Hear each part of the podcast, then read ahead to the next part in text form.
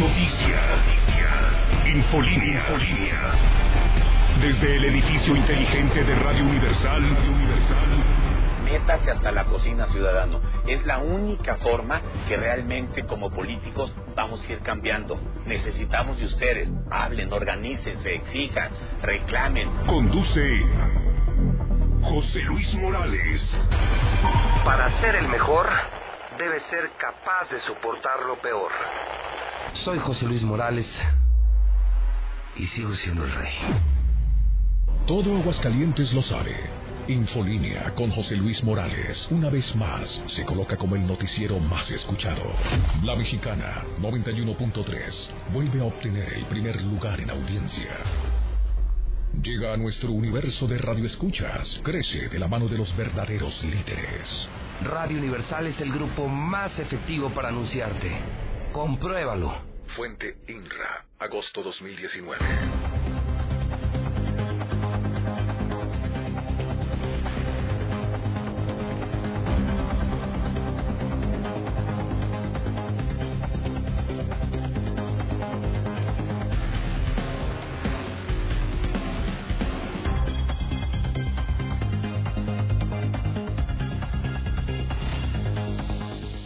En este momento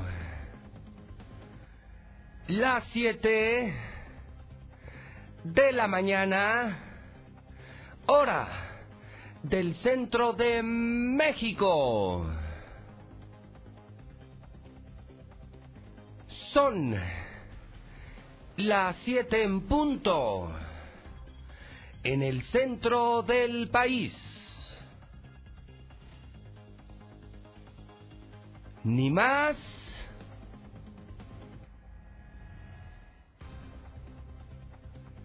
ni menos. 7 de la mañana en el centro de la República Mexicana. Muy buenos días. Bienvenidos, señoras y señores. Pueblo de Aguascalientes, auditorio de la número uno, la mexicana, la más escuchada, la mexicana. Esto es Infolínea.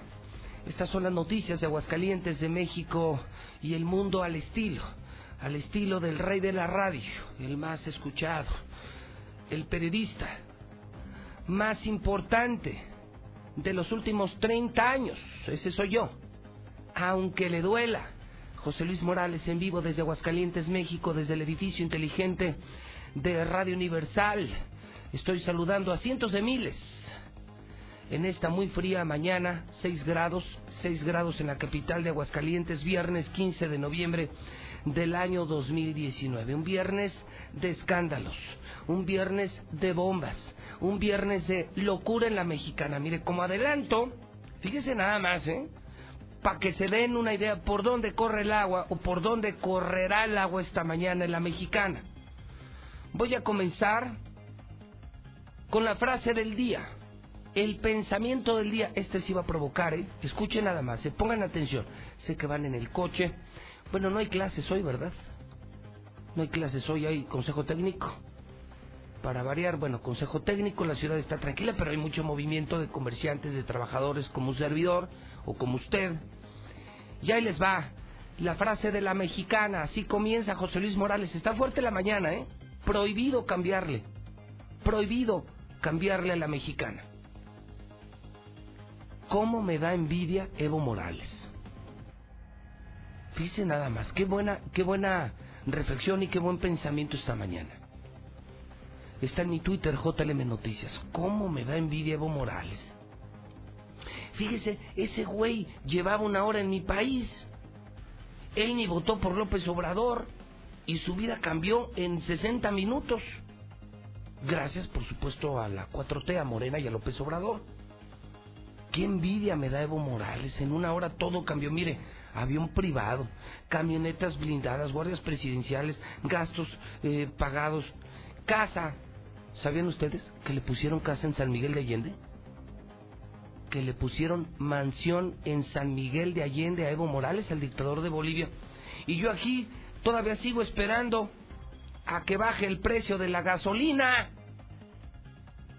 A ver, Chairos, ¿se identifican o no con esto? Digo, perdón, está muy provocadora, pero está muy buena. Qué envidia me debo Morales. Sí, si en una hora él llegó, un privado, camionetas blindadas, guardas presidenciales, gastos pagados, mansión en San Miguel de Allende. Y ustedes que sí votaron por López Obrador, todavía están esperando que baje la gasolina. Bueno, pues ahí se las dejo para que para que se calienten, es que está fría la mañana, para que se calienten mis chairos preciosos, hermosos, abrazos, no balazos, los quiero mucho, felices y contentos, el mundo feliz, todo el mundo está feliz. Eh, Nomás para que se calienten un poquito, ¿no? Es una ayuda radiofónica, hertziana, para que puedan elevar la temperatura corporal. Voy a comenzar la mañana, son las 7.05, primero con César Rojo, de lo fuerte esta mañana literal, en el ISTE matan a mujer y a su bebé. En el ISTE matan a mujer y a su bebé. Encuentran a un hombre muerto en una gasolinera en el sur de la ciudad y pues no, no se dan detalles nomás, pues se murió, se murió y se murió. A ver, César Rojo, ¿cómo amanecemos viernes en la mexicana? César, muy buenos días. Gracias, José Luis, muy buenos días. Así es, eh, dura denuncia en contra de la clínica del ISTE denuncia negligencia en la muerte de una mujer y su bebé que estaba esperando. De hecho, el mismo subdirector de la clínica pidió una investigación al médico tratante ante la negligencia que ya le costó la vida. Ayer una, una trifulca a las afueras de este mismo nosocomio sobre Avenida Universidad, toda vez que no querían entregar eh, los cuerpos. Hubo, tuvo que llegar hasta la policía para tranquilizar a la familia y también evitar una agresión hacia los doctores. Además, lo encontraron sin vida con los pantalones abajo, en un charco de sangre, en los baños de una gasolinera. Ah, pero dice la autoridad que no tenía huellas de violencia, pero no saben de qué se murió. Pero ya más adelante, José Luis, los detalles. Oye, entiendo, bueno, ya lo comentaremos más adelante, César, que robaron también una pastelería, o sea, tenemos el asalto del día, como todos los días, que deja su cargo Toscano en protección civil, César. Sí, exactamente, el día de ayer por las noches por la noche, ayer por la noche, en, eh, a través de redes sociales, Ajá. él daba a conocer que deja su cargo, que la alcaldesa le pues dio una nueva encomienda, no especificó cuál y será el lunes cuando se den a cono- se dé a conocer quién será el nuevo director de Protección Civil. Un buen elemento, municipal. ¿eh? Un buen elemento, Sí. ¿eh? Sí, de toda la vida, gente muy preparada. Oye, el que se va es el fiscal, ¿lo sabías? No, eso sí no. Lo está publicando esta mañana Rodolfo Franco. Se va el fiscal, se va el fiscal, se va el fiscal Figueroa allá. Seguramente nos platicará en la mesa de la verdad esta mañana, César. Así es, mira, pues yo creo que, hijo, ya, No, pues no claro. se puede, ¿no?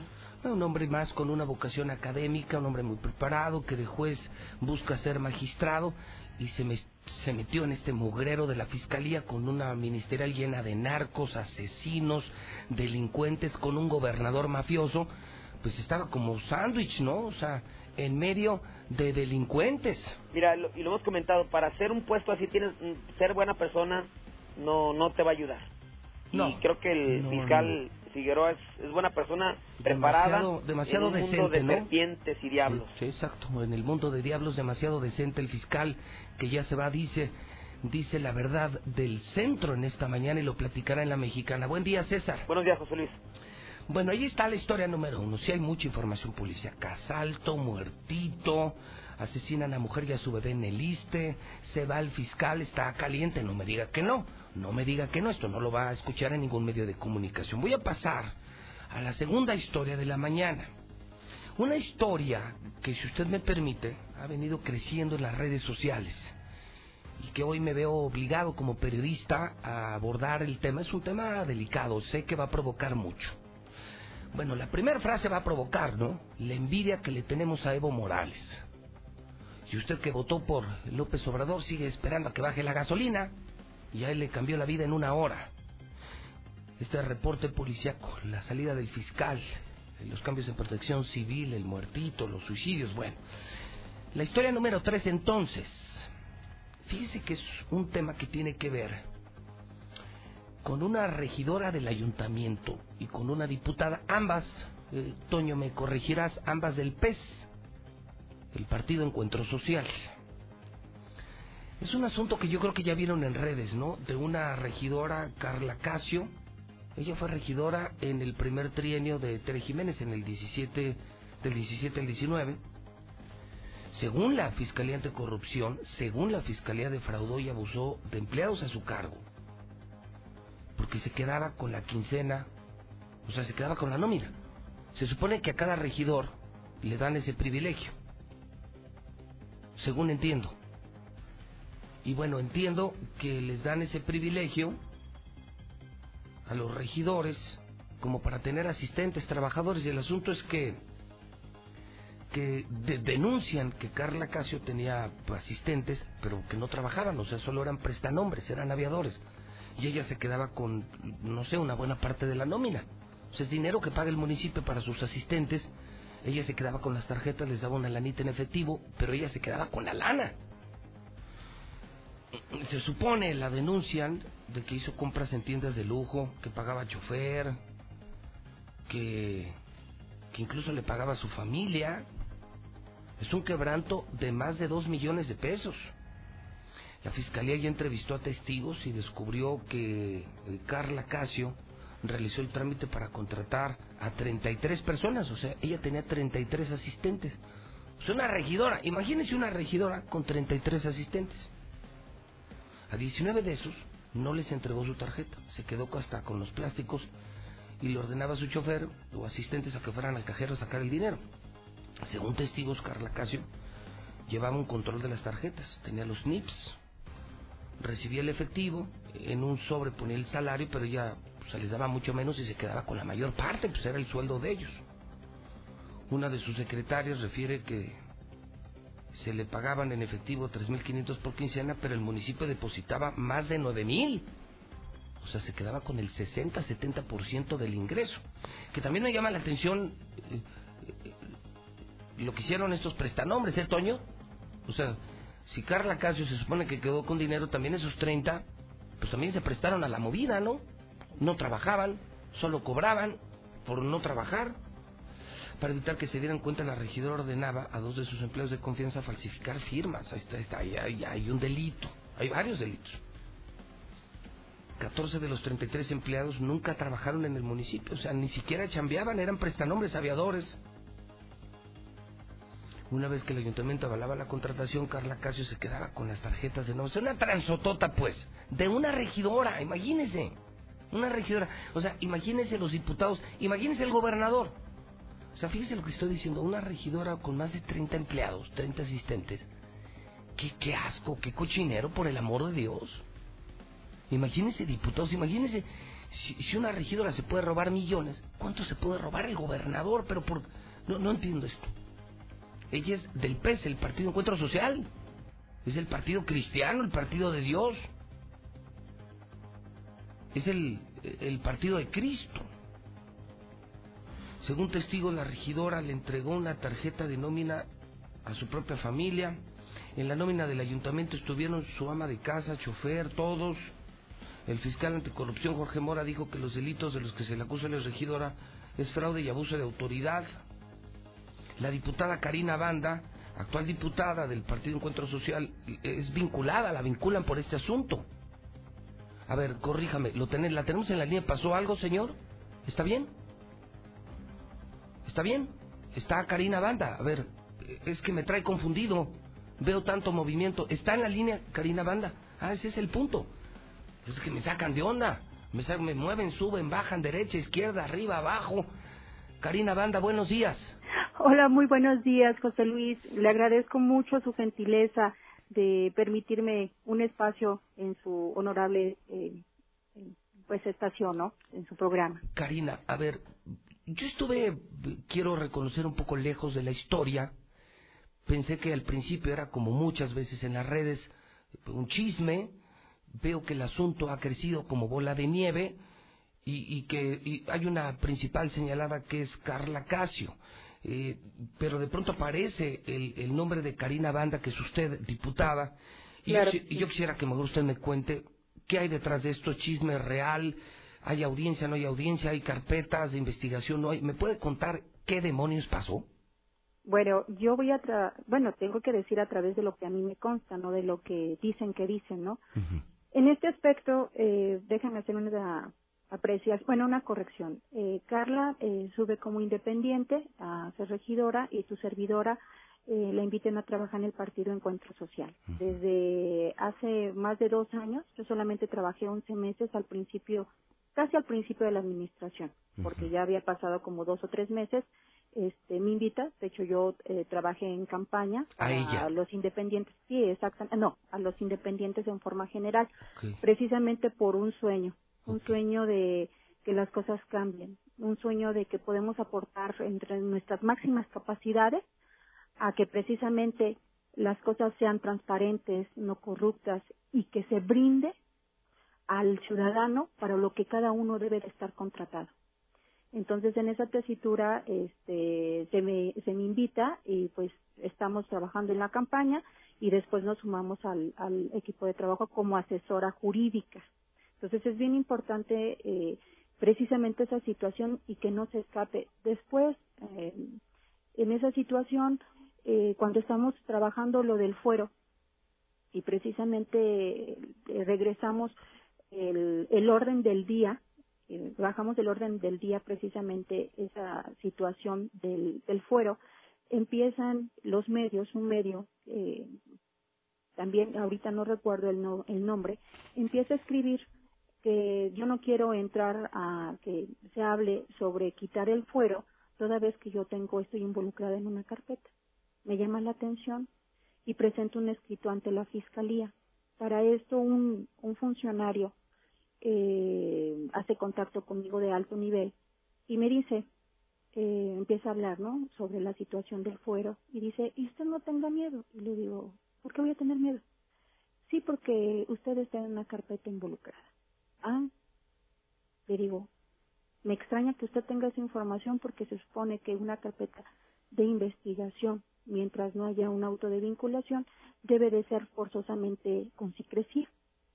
Le digo, ya ve por qué es importante tener el fuero, porque cuando uno controla la fiscalía, entonces controla el proceso por el cual está protegido el fuero, sin ningún problema. Le digo, pero eso no es correcto, y se lo comento. Después me explicó también una serie de cosas de que no, pero si, si quisiéramos también este, le hacemos el, juicio de procedencia, ese no hay mayor inconveniente. Ah, pues ahora sí como usted vea y tendríamos que también hacer una iniciativa en la cual precisamente la línea sea inmediatamente no existe el fuero para delitos que vayan en contra del menoscabo de la de la de las finanzas públicas, del erario público. Así es como, así es como, usted se entera, Karina Bando, Efectivamente. un funcionario de gobierno, eh, ¿podemos saber el nombre o no? Todavía no, hasta que lo que pasa es que yo todavía no no comparezco. Eh, más bien es una entrevista. Pero le pero, pero le dice le dice si usted me ayuda con lo del fuero que es iniciativa del gobernador, pues le le damos improcedencia a su asunto y ahí muere. No, nunca me dice eso, pero la, el, la forma en que se fueron desarrollando las cosas al final me dijeron que siempre se ocupa los, los favores políticos, ¿no? Entonces, eh, una cosa va sucediendo tal cual, entonces, del, de la plática que se tuvo. Eso me llama mucho la atención y precisamente fue lo que yo les comentaba. Eh, el fuero, cuando no hay autonomía de la fiscalía y no, puede, no hay un engranaje correcto, entonces debe, debe de ponerse. Entonces, primero hay que hacer todas las reformas para hacer una autonomía real de una fiscalía. Una fiscalía no puede ser autónoma si depende del dinero del erario público inmediatamente de un ejecutivo. Sí, claro. Claro, Entonces, eh, no puede haber, ¿por qué? Porque se pueden manejar precisamente eh, las carpetas. Tiene que haber autonomía también hasta en el sí, de ciencias este, forenses. Entonces, es un engranaje. Precisamente por eso hice el fuero, el perdón, el foro del fuero, para que la gente tuviera el contexto de por qué. No, porque las cosas no se hacen en fast track. Deben de tener eh, un cierto periodo de razonamiento y para eso nos pagan como diputados, para que nos pongamos a ver todas esas vertientes y para eso votó la ciudadanía por mí. Bien, ¿y, y, y cómo regresamos al tema de, de Carla Cosillo? Eh, Casio. Es Carla Casio. Carla Casio, ¿cómo, cómo volvemos al tema? Bueno, pues eh, a la fecha yo me entero y todas las entrevistas que me han hecho es por las redes, por las noticias, donde definitivamente hay hasta adjetivos que desde mi punto de vista no, no son correctos porque ya me están eh, presumiendo culpable cuando pues hay un proceso. Aparte, me citan, lo más importante es que me contestan en la fiscalía que estoy como testigo. Y eso es diferente con una vinculación, con un auto de vinculación. En un auto de vinculación ya hay un señalamiento. Usted fue, yo la vi. Entonces, eh, también me mencionaban la palabra mente maestra, o sea, mente maestra, ¿para qué? Soy asesora y para eso me contrataron. Mis jornadas de trabajo eran muy fuertes, de hecho yo llegaba desde las cuarto para las siete, seis y media de la mañana, que dejaba yo a, a mi pequeña, inmediatamente iba para allá, eh, salía y de todas maneras hasta los fines de semana trabajaba en las noches para poder sacar adelante todos los compromisos jurídicos que había. Entonces, nada que ver con lo que están este, mencionando, ¿no? Entonces, claro que a lo mejor los mismos testigos me pueden señalar, sí. O sea, usted era, usted era eh, diputada, usted era asistente de Carla Casio Jurídica. asistente, exactamente. De hecho, era del, del, del municipio y por lo tanto, si, si alguien pedía ayuda o veíamos que podíamos abonar otra iniciativa, pues la abonábamos. Usted, usted eh, recibió un sueldo y usted sí lo desquitaba. Usted no es parte de esos aviadores no, que, para le, nada. señalan a Carla Casio. Usted me puede preguntar, iba al comité de, de bienes inmuebles y siempre nos comentaban los titulares de, del, del comité, veían mi proactividad, eh, mi preocupación porque las cosas se hicieran lo mejor posible para la ciudadanía y creo que a veces eh, para mucha gente eso, en lugar de ser bueno, a veces es un estorbo el que piensa. Ok, entonces dice, yo soy testigo, yo no tengo nada que ver. Ahora, un, un sitio decía, la diputada Karina Banda se, se, da cuenta de esto y es cuando, cuando ya se, se pelea incluso con Carla Casio y dice ella se desvió, yo no quiero ser parte de este cochinero, es más, ya no somos amigas. ¿Es esto cierto, diputada? Mire, eh, yo un día salto, un viernes, si mal no recuerdo, de hecho he estado haciendo memoria porque hace dos años que pasó. No puedo dar especificidades porque eso tengo que dárselo la oportunidad a la fiscalía para que realice. Sin embargo, sí voy a comentar las cosas porque soy muy transparente. Eh, yo llego, ese día falto, me empiezan a hacer unas llamadas que necesitaban una, una información. Yo les digo, todo está en, en, la computadora. De hecho, yo doy hasta computadoras para que se pueda trabajar. No doy, más bien las presté y nunca me las regresaron, nunca me las pagaron. Este, por eso me llama mucho la atención que me dicen que saque, creo hay también hay una noticia que yo saque información de una computadora, pues eran las fotografías de mis hijos. Era una computadora nueva, sin embargo yo lo utilizaba nada más para respaldar fotografías. Sí. Lo hice enfrente de las personas, pero eso fue días después. Pero no nos desviemos. ¿Y, qué, no, no se preocupe. ¿Y qué pasó ese viernes? Ese viernes, pues les dije, no sé lo que necesiten, que no encuentren, pues vengan a mi casa, conoces mi casa, ¿no? Muy bien, este paso seguido, también en la tarde se comunica conmigo una una trabajadora, también cuyo nombre pues tengo que esperarme por precisamente a que quede en, en, en, la entrevista del, del fiscal, sí.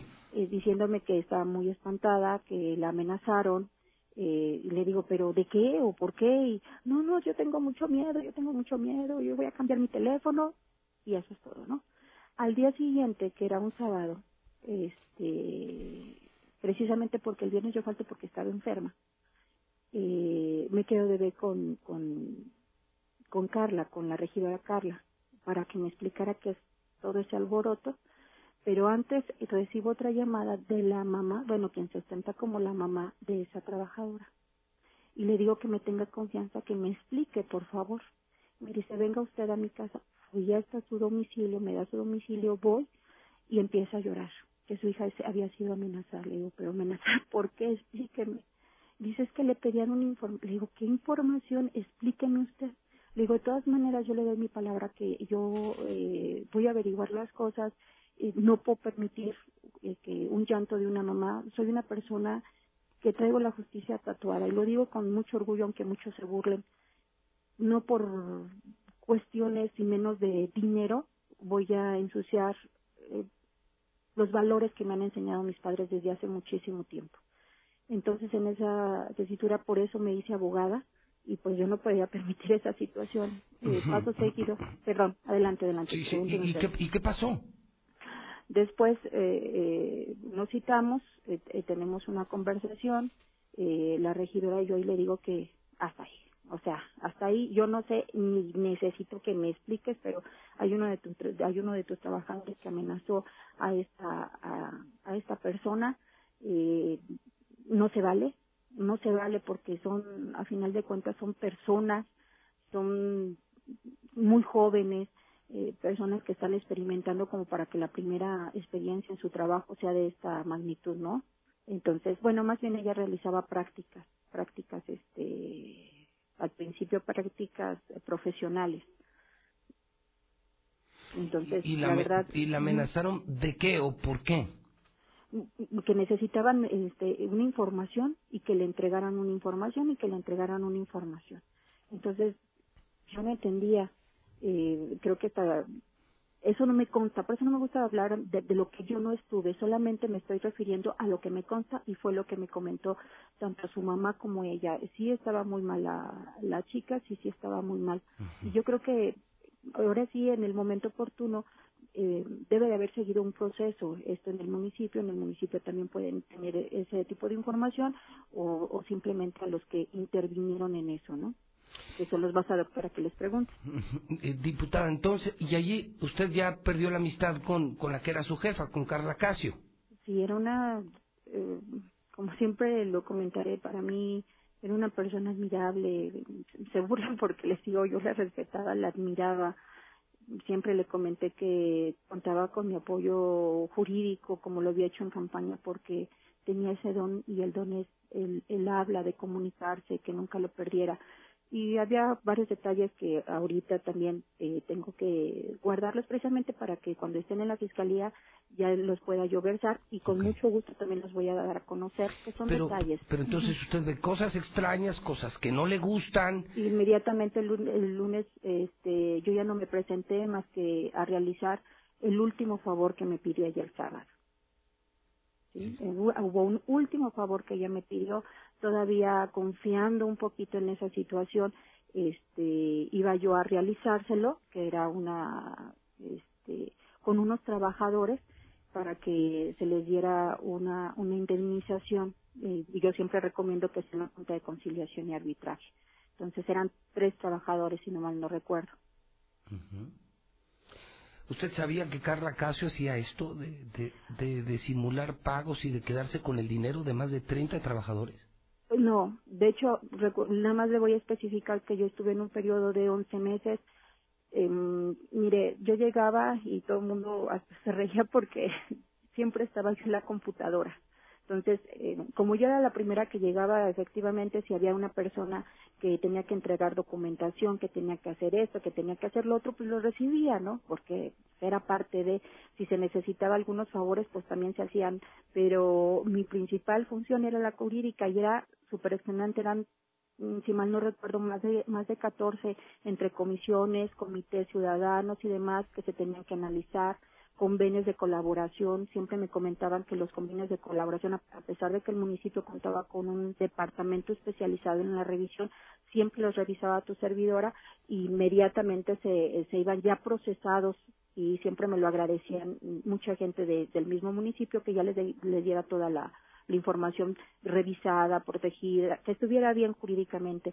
Las actas de Cabildo era de las primeras este, asesoras que las revisaba porque detectaba hasta los errores ortográficos, eh, que estuviera bien, eh, máxime las, las de nosotros, las iniciativas, luego eh, el orden de los días de, de las todas las comisiones que se llevaban, eh, asuntos generales, entonces en ese aspecto sí estaba totalmente enfocada a lo que es mi trabajo y para lo que fui contratada, que era lo jurídico.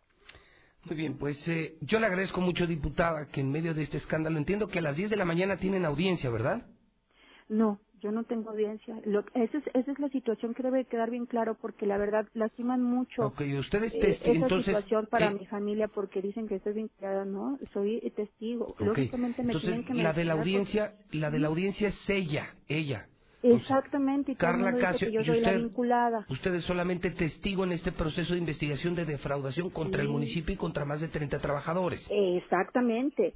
Entonces, precisamente es bien importante que el ciudadano lo sepa porque sí es decepcionante para la gente también que estén manejando otro tipo de, información. Y si en su momento, como lo dije yo con el funcionario, tengo mis manos limpias y quieran hacer lo que quieran y quieren manejar lo que sea, estoy dispuesta con quien diga las cosas de manera diferente, aquí estoy, de frente, porque así como, como, como me enseñaron mis padres, como me ha enseñado la vida, la verdad siempre sale por delante. No obstante que también sean distractores a lo mejor de, de la defensa, eh, no sé, la verdad no sé para dónde vaya. No se prestó usted al tema del, de lo del fuero y pues, pues le ofrecieron salir de la bronca. ¿No fue Enrique Morán quien le habló, diputada?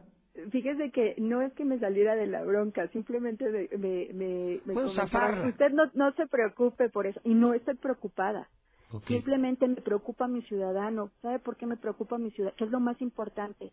Si yo que soy, que tengo cierta investidura, eh, el proceso no se, vamos, si me mencionaron tantas veces, es porque me mencionan precisamente los testigos.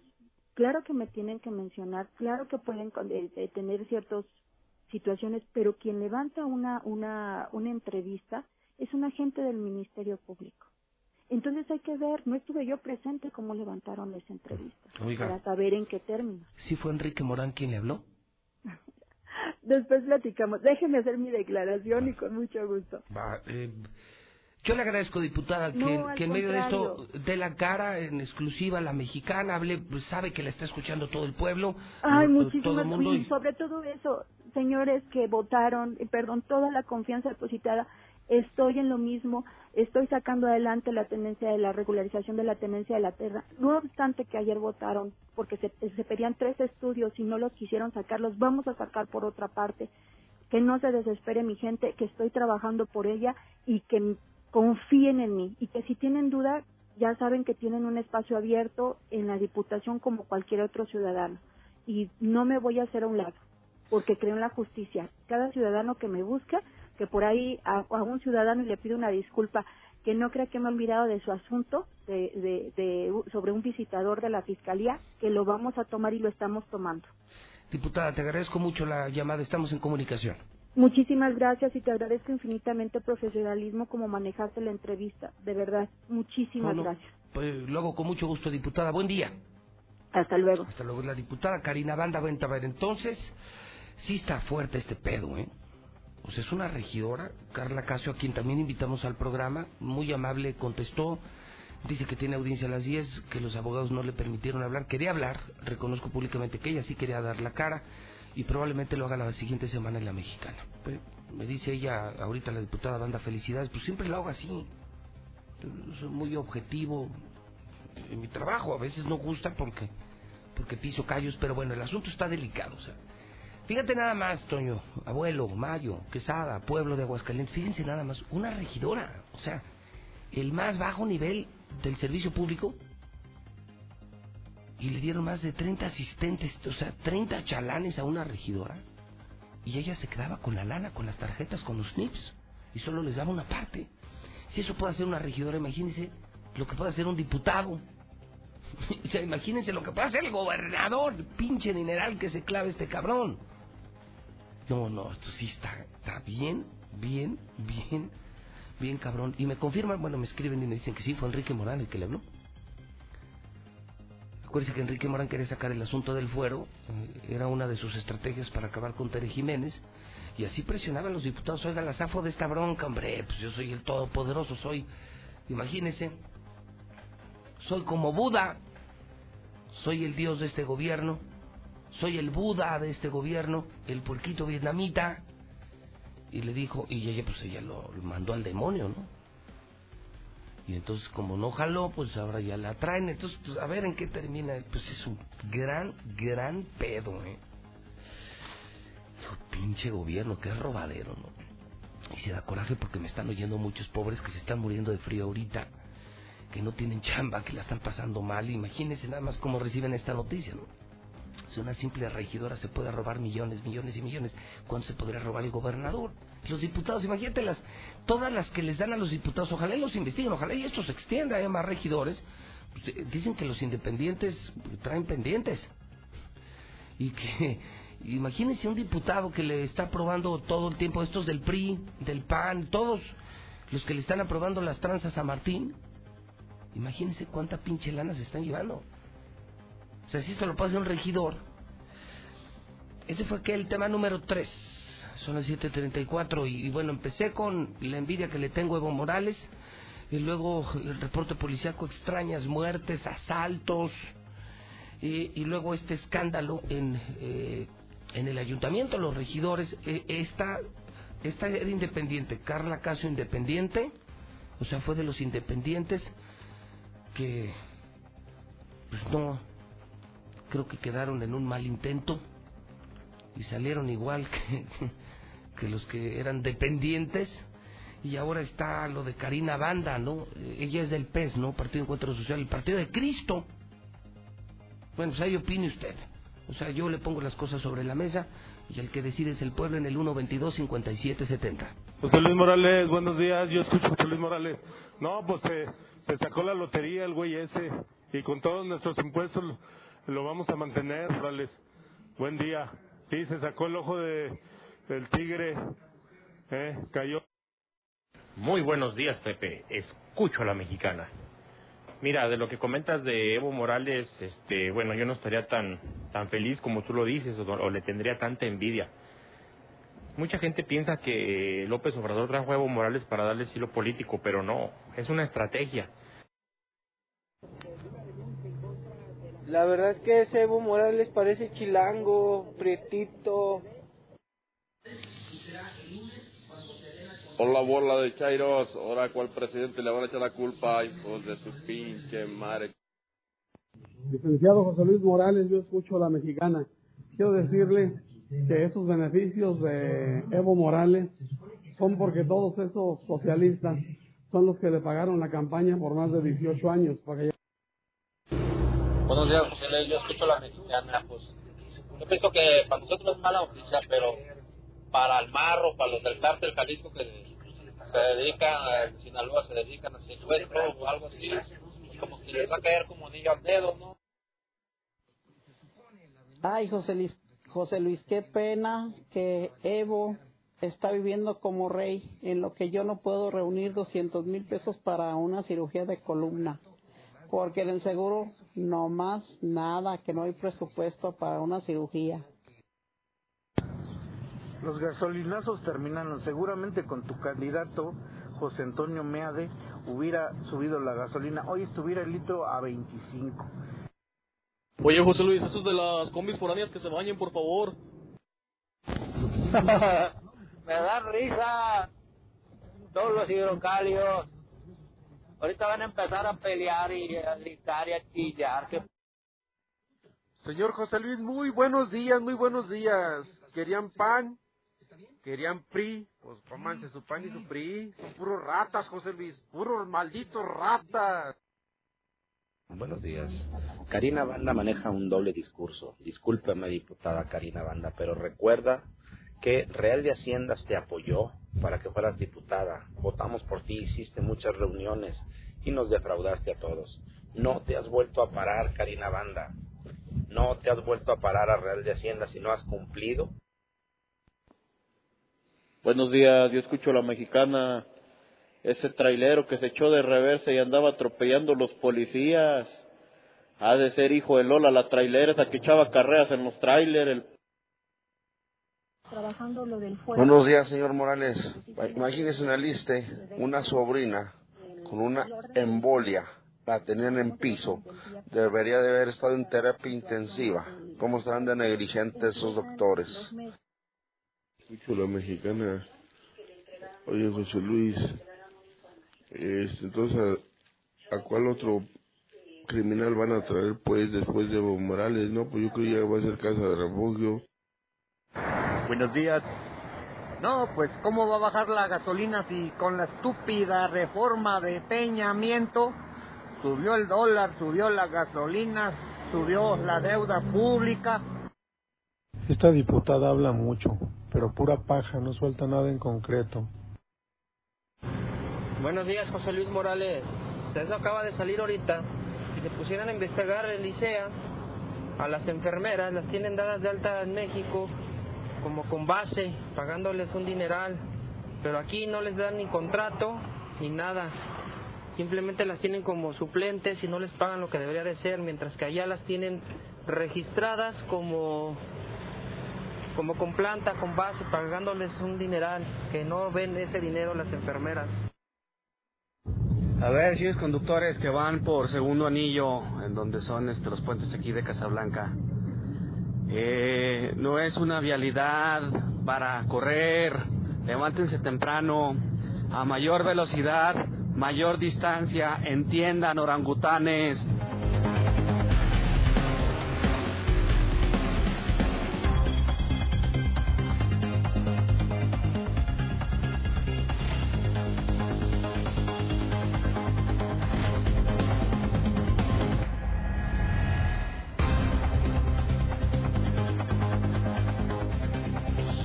7:40 en la mexicana. José Luis Morales en vivo, el rey de la radio.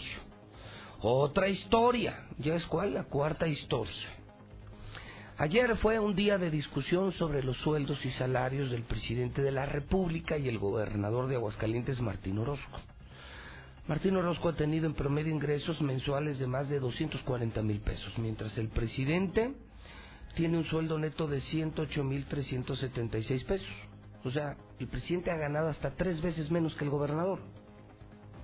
El asunto es que ayer estuvo Jaime González, secretario de Finanzas, en el Congreso para hablar del presupuesto de egresos y la ley de ingresos del 2020 y se concentraron en esto del sueldo. Y no ha cumplido, la verdad es que no ha cumplido Martín Orozco. Jaime González pues hizo todos los intentos por defender a su patrón, a su jefe y pues no pudo. Lo real es que Martín Orozco sigue ganando más que el presidente de la República y eso es un delito y sigue violando la ley. Pero fíjese que no solamente eso. Fíjese que yo he expresado en varias ocasiones que Jaime González es de lo más decentito, no sé si de lo más decente o de lo menos corriente que tiene Martín Orozco Sandoval, no sé si sea de lo menos malo o de lo más bueno. Pero era de lo presentable, era de lo salvable, ¿no? Pues ayer se les fue durísimo a los Chairos, quiso exhibir al presidente de la República. O sea, los ataques eran contra su jefe que no cumple con la ley, que se está robando mucho dinero y todo el tiempo fue pues intentar exhibir al presidente, se le fue con todo a López Obrador. Y bueno, se enfrentó con los diputados de Morena, quienes le enseñaron un documento como el que yo tengo en mi mano, y pues sí, la verdad es que lo estoy viendo. O sea, yo por ejemplo, ahorita que acabo de escuchar esta onda de la, de la regidora y la diputada, yo en eso sí estoy de acuerdo con López Obrador. Y la lucha contra la corrupción. Ojalá y sea parejo, ojalá y también alcance a Bartlett y también a los corruptos de Morena, que no más sea contra el PRI, contra el PAN, pero yo estoy, en eso estoy con López Obrador. Y en esto, perdónenme, pero yo lo estoy viendo. El presidente solo gana 108 mil pesos. Y Martín ha ganado mensualmente hasta 246 mil pesos. ¿Cómo comparar ser presidente de la República con ser gobernador de un estado tan pequeño y ser tan pendejo como Martín, ¿no? Pues este, para mí este pinche burro ni debería de ser gobernador. O sea, yo no le pagaba ni un quinto. Le digo que no me gusta para gato, menos para patrón. Lucero Álvarez estuvo en el Congreso y nos cuenta toda la historia. Mal Jaime González, mal, mal, mal, mal, mal, mal. Me decepcionó. Le digo, era de la poca gente que yo respetaba en el gabinete y estoy profundamente decepcionado. Sí, sí, es que todo se contamina, ¿no? Todos se contaminan. Imagínense nada más, estar junto a la mierda todo el día, vas a terminar oliendo a mierda. O sea, haga usted la prueba. Mire, este fin de semana hagan el baño, o sea, no hagan el baño hagan el jardín. Bueno, hagan su cuarto. Le voy a proponer que en una almohada haga usted mierda, la mierda del día de hoy, hágala completamente en su almohada. Y viernes, sábado y domingo duerma con la mierda. Y el lunes preséntese a trabajar a ver qué le dicen. Y le aseguro que el primero que le salude con confianza le va a decir, oye, huele esa mierda, compadre. Pues sí, imagínese años enteros pegadito a Martín, Lucero Álvarez, buenos días. Gracias, José Luis. Muy buenos días a ti y a quienes nos sintonizan.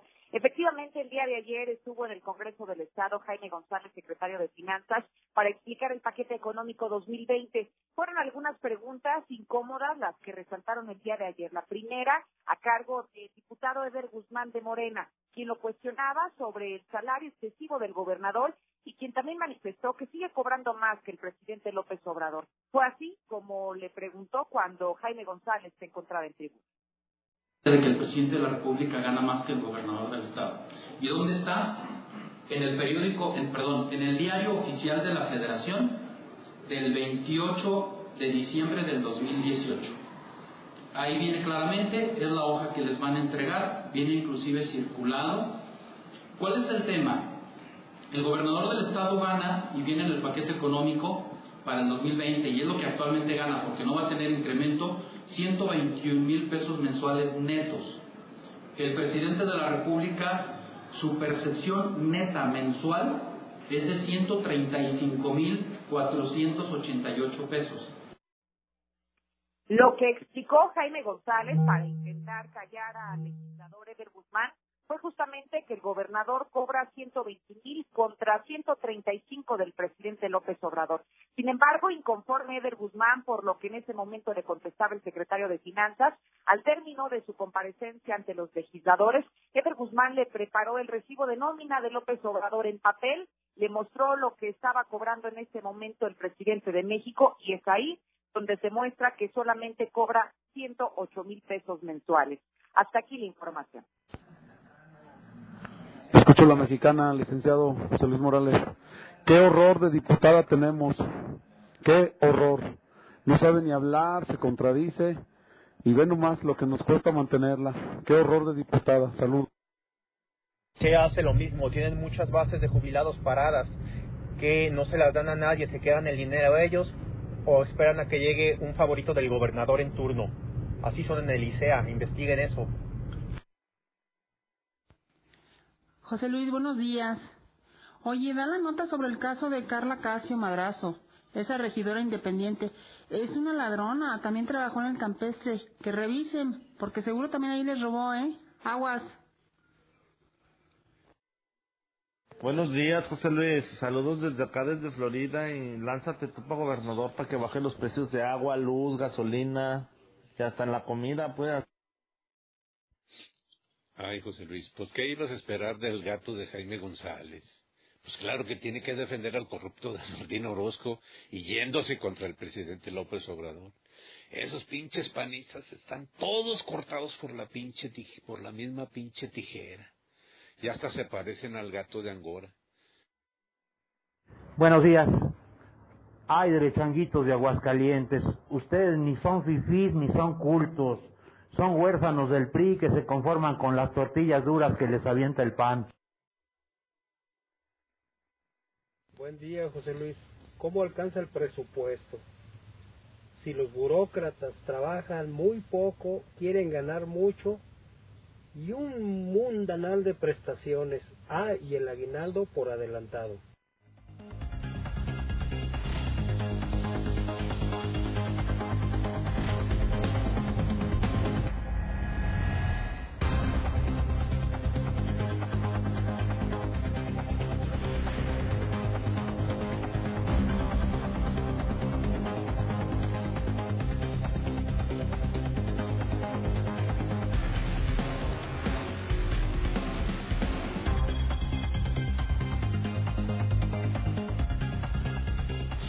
Las 7:48 en la mexicana, 7:48. José Luis Morales en vivo, Lula Reyes. Tiene la información más importante de México y el mundo. Qué locura de mañana. Pero qué locura la mexicana. Adelante, Lula Reyes, buenos días. Gracias, Pepe, buenos días. Pues la jornada del jueves eh, cerró con al menos 34 ejecuciones en varias entidades.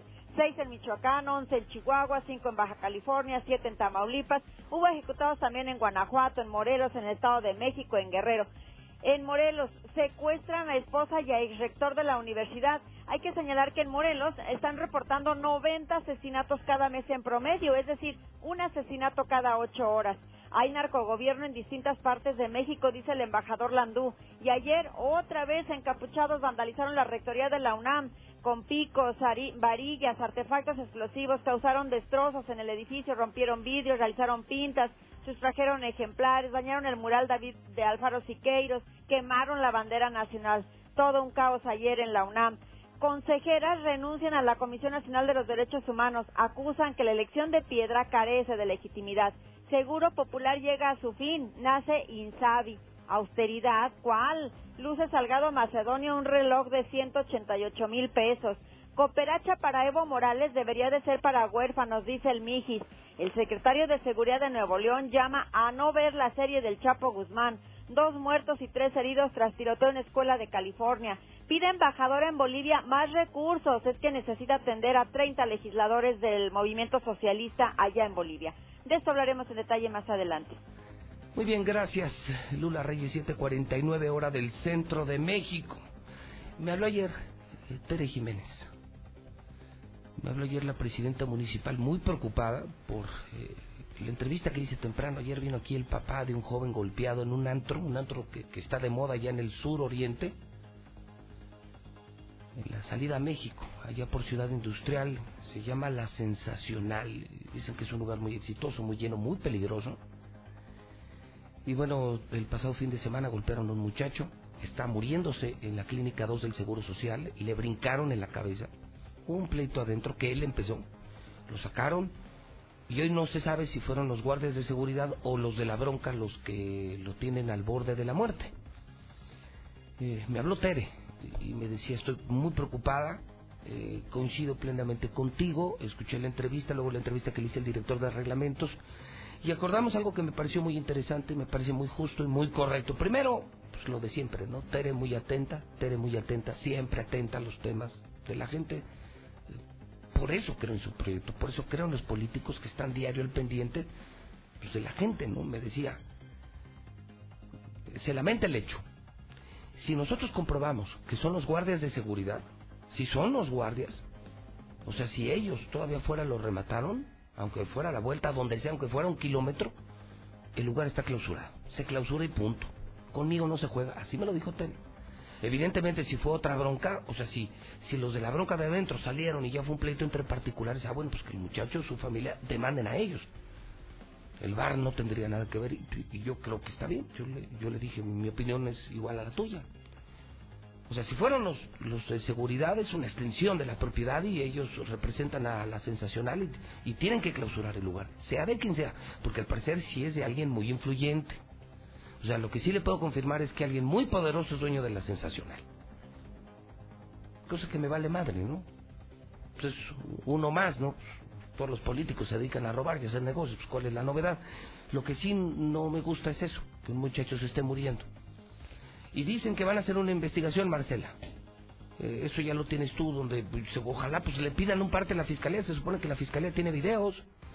Yo creo que si hay un video donde se demuestre que, que son los de seguridad de la sensacional, pues ya clausuren la sensacional y va a la chingada, ya que le paguen a este muchacho, pues que paguen los gastos médicos, ¿no? Pero evidentemente si no son los de la sensacional, pues sí creo que la tienen que liberar de cualquier culpa. Marcela González, un asunto delicado. Marcela, buenos días.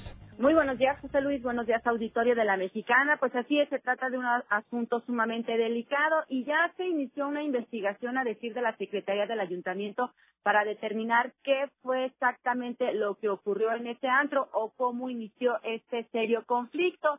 Y bueno, pues Jaime Beltrán, secretario del ayuntamiento, dijo que estarán en espera de informes precisamente de la Fiscalía para determinar entonces qué sanciones se pueden aplicar a este antro o qué tipo de medidas ya drásticas se deberían de aplicar, en este caso que pudiera ser la clausura definitiva, pero dijo que estarán en espera de esos informes para ver entonces qué hacer. Pudieran ser clausurados. Es un tema que tenemos que analizar de manera concreta y el caso en particular pero sí vamos muy de la mano con la denuncia que los particulares este, vayan interponiendo. Para nosotros también como autoridad digamos cerrar la pinza y este y aplicar las medidas o las sanciones que se pueden llevar de un hecho violento no se procedería a una sanción en sí por el hecho a ver, lo que pasa es que aquí el tema es un conflicto entre particulares. Habrá que ver la, la legislación en la materia, específicamente el área de reglamentos, dónde pudiera encuadrar también esto, este tipo de, de sanciones. De entrada, pues se señala que es indispensable lo que les proporcione la Fiscalía para poder proceder a la clausura del negocio. pero pues comenta que, que inició como un conflicto entre particulares, pero tendrán que ir más allá para determinar exactamente cómo fue que sucedió y ver qué está pasando también con el personal encargado de la seguridad de este tipo de establecimientos. Es mi reporte, muy bueno.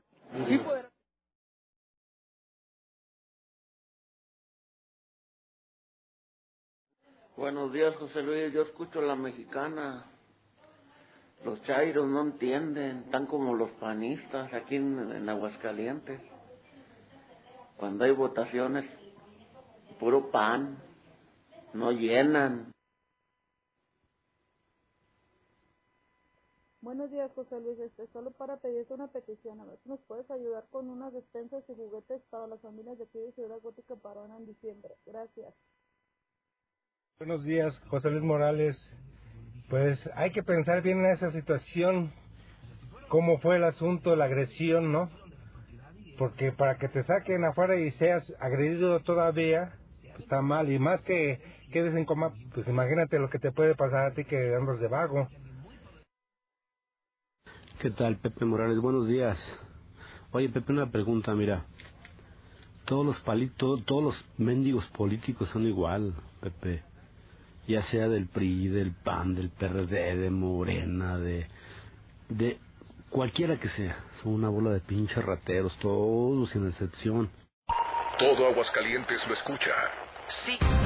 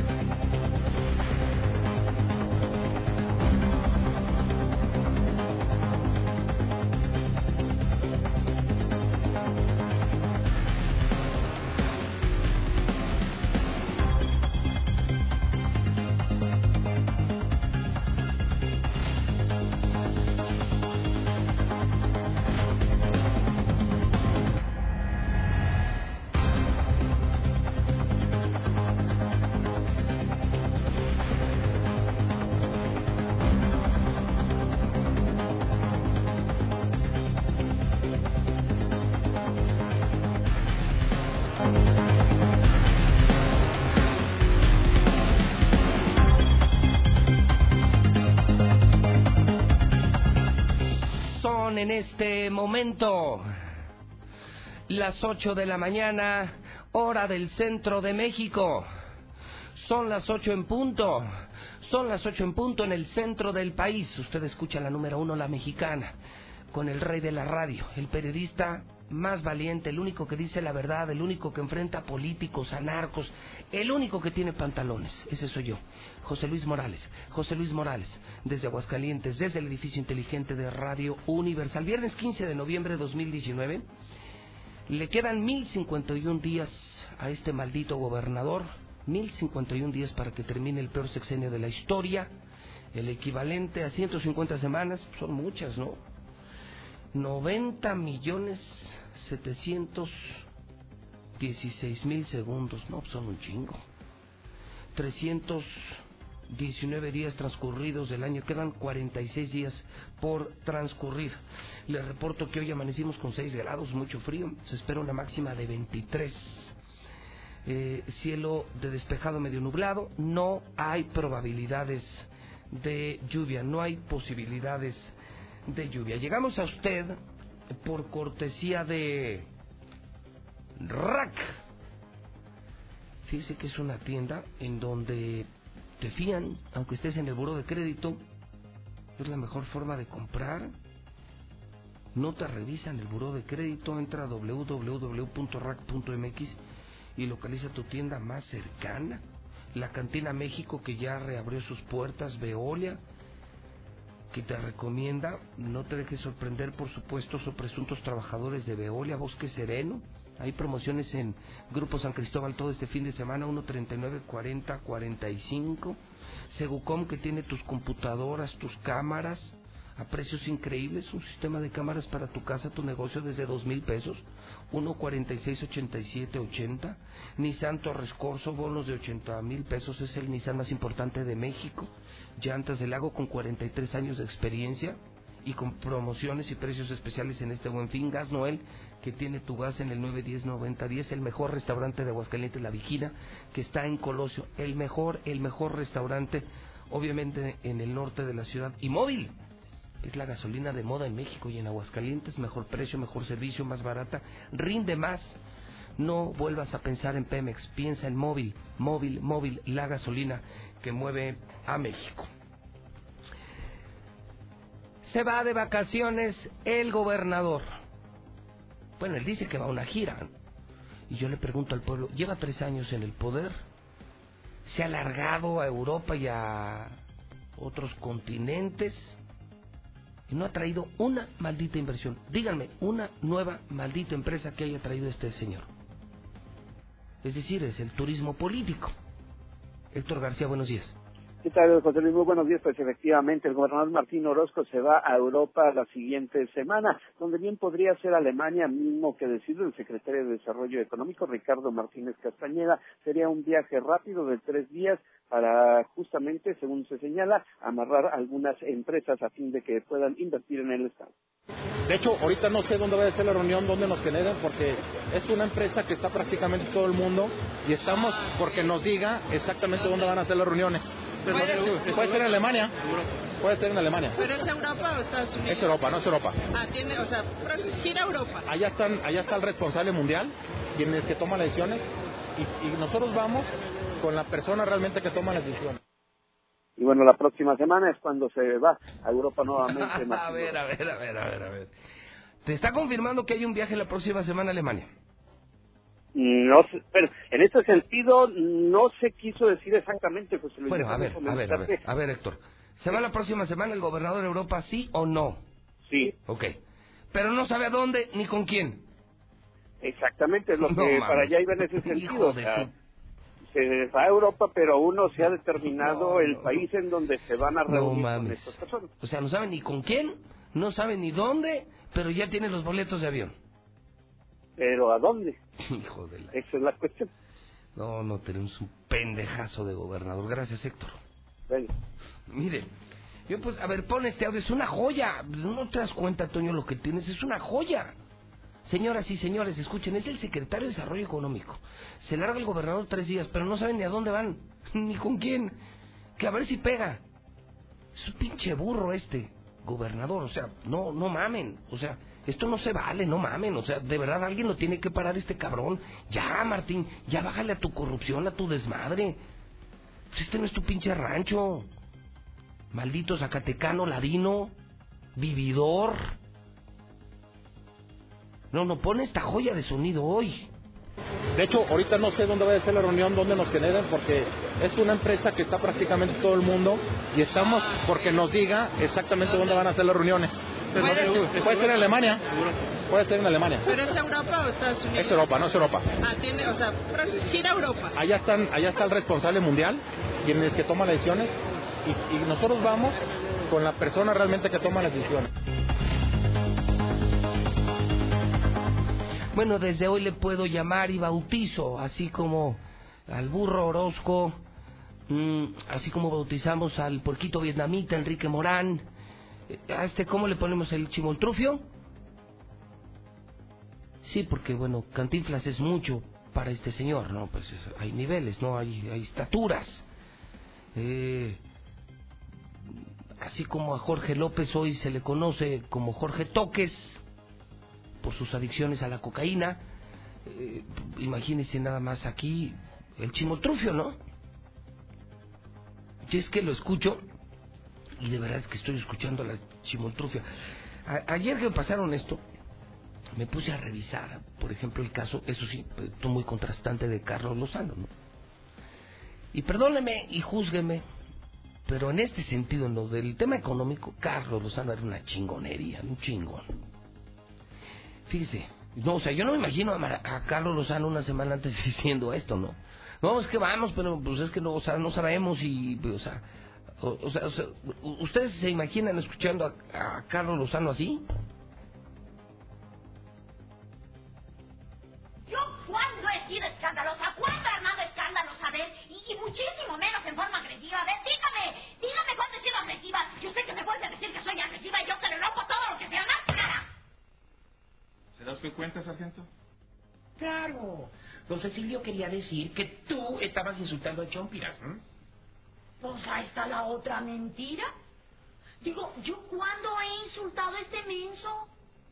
¿Cuándo me he expresado mal de este infeliz gato de basurero?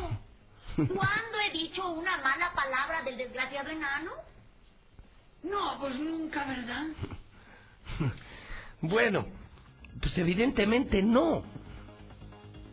Eso sí, sí, y odio al maldito PRI, ¿eh? Y he señalado cosas del sexenio anterior, pero Carlos Lozano era un chingón. Hizo siete giras de trabajo. Este lleva más.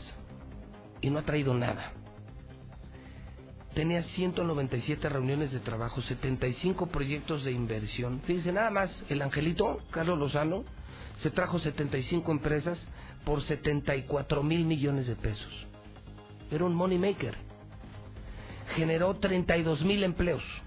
32 mil personas, 32 mil familias hoy tienen que comer gracias a Carlos Lozano. Y no esta mamada que acabamos de escuchar ahorita. O sea, no saben ni a dónde van, ni con quién van, ni dónde va a ser la reunión. Ahora ya me creen que tenemos a un burro como gobernador. Ahora ya me creen o todavía no me creen. Y no es personal, es que yo no sé cómo pueden permitir que un, un asno no siga gobernando. Ese es mi gran pleito. Hoy es viernes y como todos los viernes saludo a don Quique Galo. Quique Galo, el panista rebelde de los panistas que sí respeto, por eso es parte de este equipo de la mexicana. ¿Cómo terminamos la semana, mi querido Quique Galo, hermano? ¿Cómo estás? Buenos días. Gracias, Pepe, muy amable. Pues aquí terminando esta semana intensa de trabajos en el Congreso y platicándote un poquito de lo que vendrá la próxima semana en el Congreso, un ejercicio en el ámbito electoral que buscamos los diputados acercar a la ciudadanía para que nos comparta cuáles son sus opiniones respecto al proceso electoral pasado y los posibles cambios que le hemos de hacer al código electoral en el próximo comicios del año 2021 y 2022. Es decir, eh, ¿van a abrir foros o lo van a discutir en pleno? ¿Le van a entrar el tema electoral la siguiente semana? Bien, Pepe. El Congreso está convocando a un foro en donde los ciudadanos pueden participar a efectos de que puedan presentar sus propuestas de reforma al código. Nosotros hemos de hacer un análisis de todas esas propuestas en conjunto con el Instituto Estatal Electoral y el Tribunal Electoral del Estado de Aguascalientes a efecto de hacer la mejor reforma posible al código para hacerle frente a los próximos comicios electorales. ¿Esto será qué días, eh, Quique? Va a ser el día 19 y 20 de noviembre en la sede del Palacio Legislativo, ahí en la calle Madero, a un costado del banco muy famoso ahí del primer cuadro de la ciudad. Ok. Oye, Quique, una semana calientita, ¿no? Mucho en lo nacional, mucho en lo local, mucho en lo diplomático, incluso en el tema internacional, en el Senado. Bueno, eh, de esas eh, eh, semanas en las que parece arder el país, arder el continente y arder el Estado, Quique. Claro, Pepe, fue una semana que nos trajo mucho, mucha nota, digámoslo en ese sentido, pero que también nos permite identificar ciertos rasgos de lo que termina siendo la política exterior mexicana para este sexenio y adicionalmente cómo se busca que se siga centralizando el poder y anular el consenso y para poder conseguir procesos. Esto es algo que preocupa mucho a la ciudadanía porque pareciera que el nombramiento de la nueva titular de la Comisión Nacional de Derechos Humanos es a huevo, a huevo, a huevo. No había otra opción y me parece que es muy delicado porque estamos frente a la persona que mañana pasado tendrá que defender cualquier tipo de violación a los derechos humanos y me parece que es una persona que llega violando los procesos legislativos. A huevo, a huevo, a huevo. Es Pues correcto. es que, es que sabes que ya son tiempos que aunque seas diputado periodista hay que llamar a las cosas por su nombre, Quique. Y, y la verdad es que no lo hago en un afán de, de faltarle el respeto a nadie, pero pareciera que los senadores de Morena tenían la intención total de sacarla a fuerzas, a fuerzas, a fuerzas a esta señora, ¿verdad? Y bueno, lo hicieron y ve en medio de cuántas broncas, ¿eh? Todo mundo tronando contra ella, le están renunciando consejeros de derechos humanos, la descalifican ex eh, titulares de derechos humanos. Creo que va a ser una gestión demasiado tormentosa, sinuosa, sin duda alguna. Es correcto. Y mira, Pepe decía el dramaturgo Antonio Gala que la dictadura se presenta acorazada porque ha de vencer. La democracia se presenta desnuda porque ha de convencer. Palabras eh, fuertes que nos refleja cómo la democracia se construye día a día y cómo tiene que partir de un principio de transparencia. Mi Quique, pues te mando, una- te mando un abrazo, buen fin de semana, estaremos atentos a esta discusión electoral, ya nos contarás la siguiente semana. Quique Galo de los, de los panistas, de los pocos panistas de los que puedo hablar todavía bien. Un abrazo, hermano. Gracias, Pepe. Un abrazo. Gracias por el espacio. Es Quique Galo, todos los viernes se cierra la semana. ¿Qué hicieron los diputados? ¿Qué van a hacer los diputados? Es, es el José Luis Morales del Congreso, es eh, nuestro, nuestro visor, nuestros ojos y nuestros oídos en el Congreso. Y, y siempre cercano a la mexicana, cercano al pueblo. Quique Galo, muchísimas gracias. Uf, dólar 19.65, que no le digan y que no le cuenten y que no le roben. El periódico Aguas, un don se murió y lo encontraron muerto en el baño de una gasolinera en el sur de la ciudad. Balacean a mujer y a sus hijos, pide justicia para su hijo. Toda la información policíaca en el periódico de mayor venta, el Aguas. Hoy me voy por el hidrocálido. Me voy porque fíjese, me estoy burlando del secretario de Desarrollo Económico, del burro que tenemos de gobernador que se va a Europa y no sabe ni a qué, ni con quién, ni a qué. Qué contraste, ¿no? Con, con el supergobernador Carlos Lozano. Y lo cual no me hace prista, ¿eh? Odio al PRI. Eh, partido de ratas, de corruptos. Me da asco el PRI. Mencionar el PRI me da asco. Pero Carlos Lozano sí era un chingón. Y, los resultados, bueno, pues ahí están, ¿no? Ya le, ya le contrasté. Prueba de lo mal que estamos. Ya llegamos al 11 lugar en desempleo. La tasa ya alcanza 4%. No, no más. No, no, este pinche gobernador nos va a hacer cagada. Todo está mal.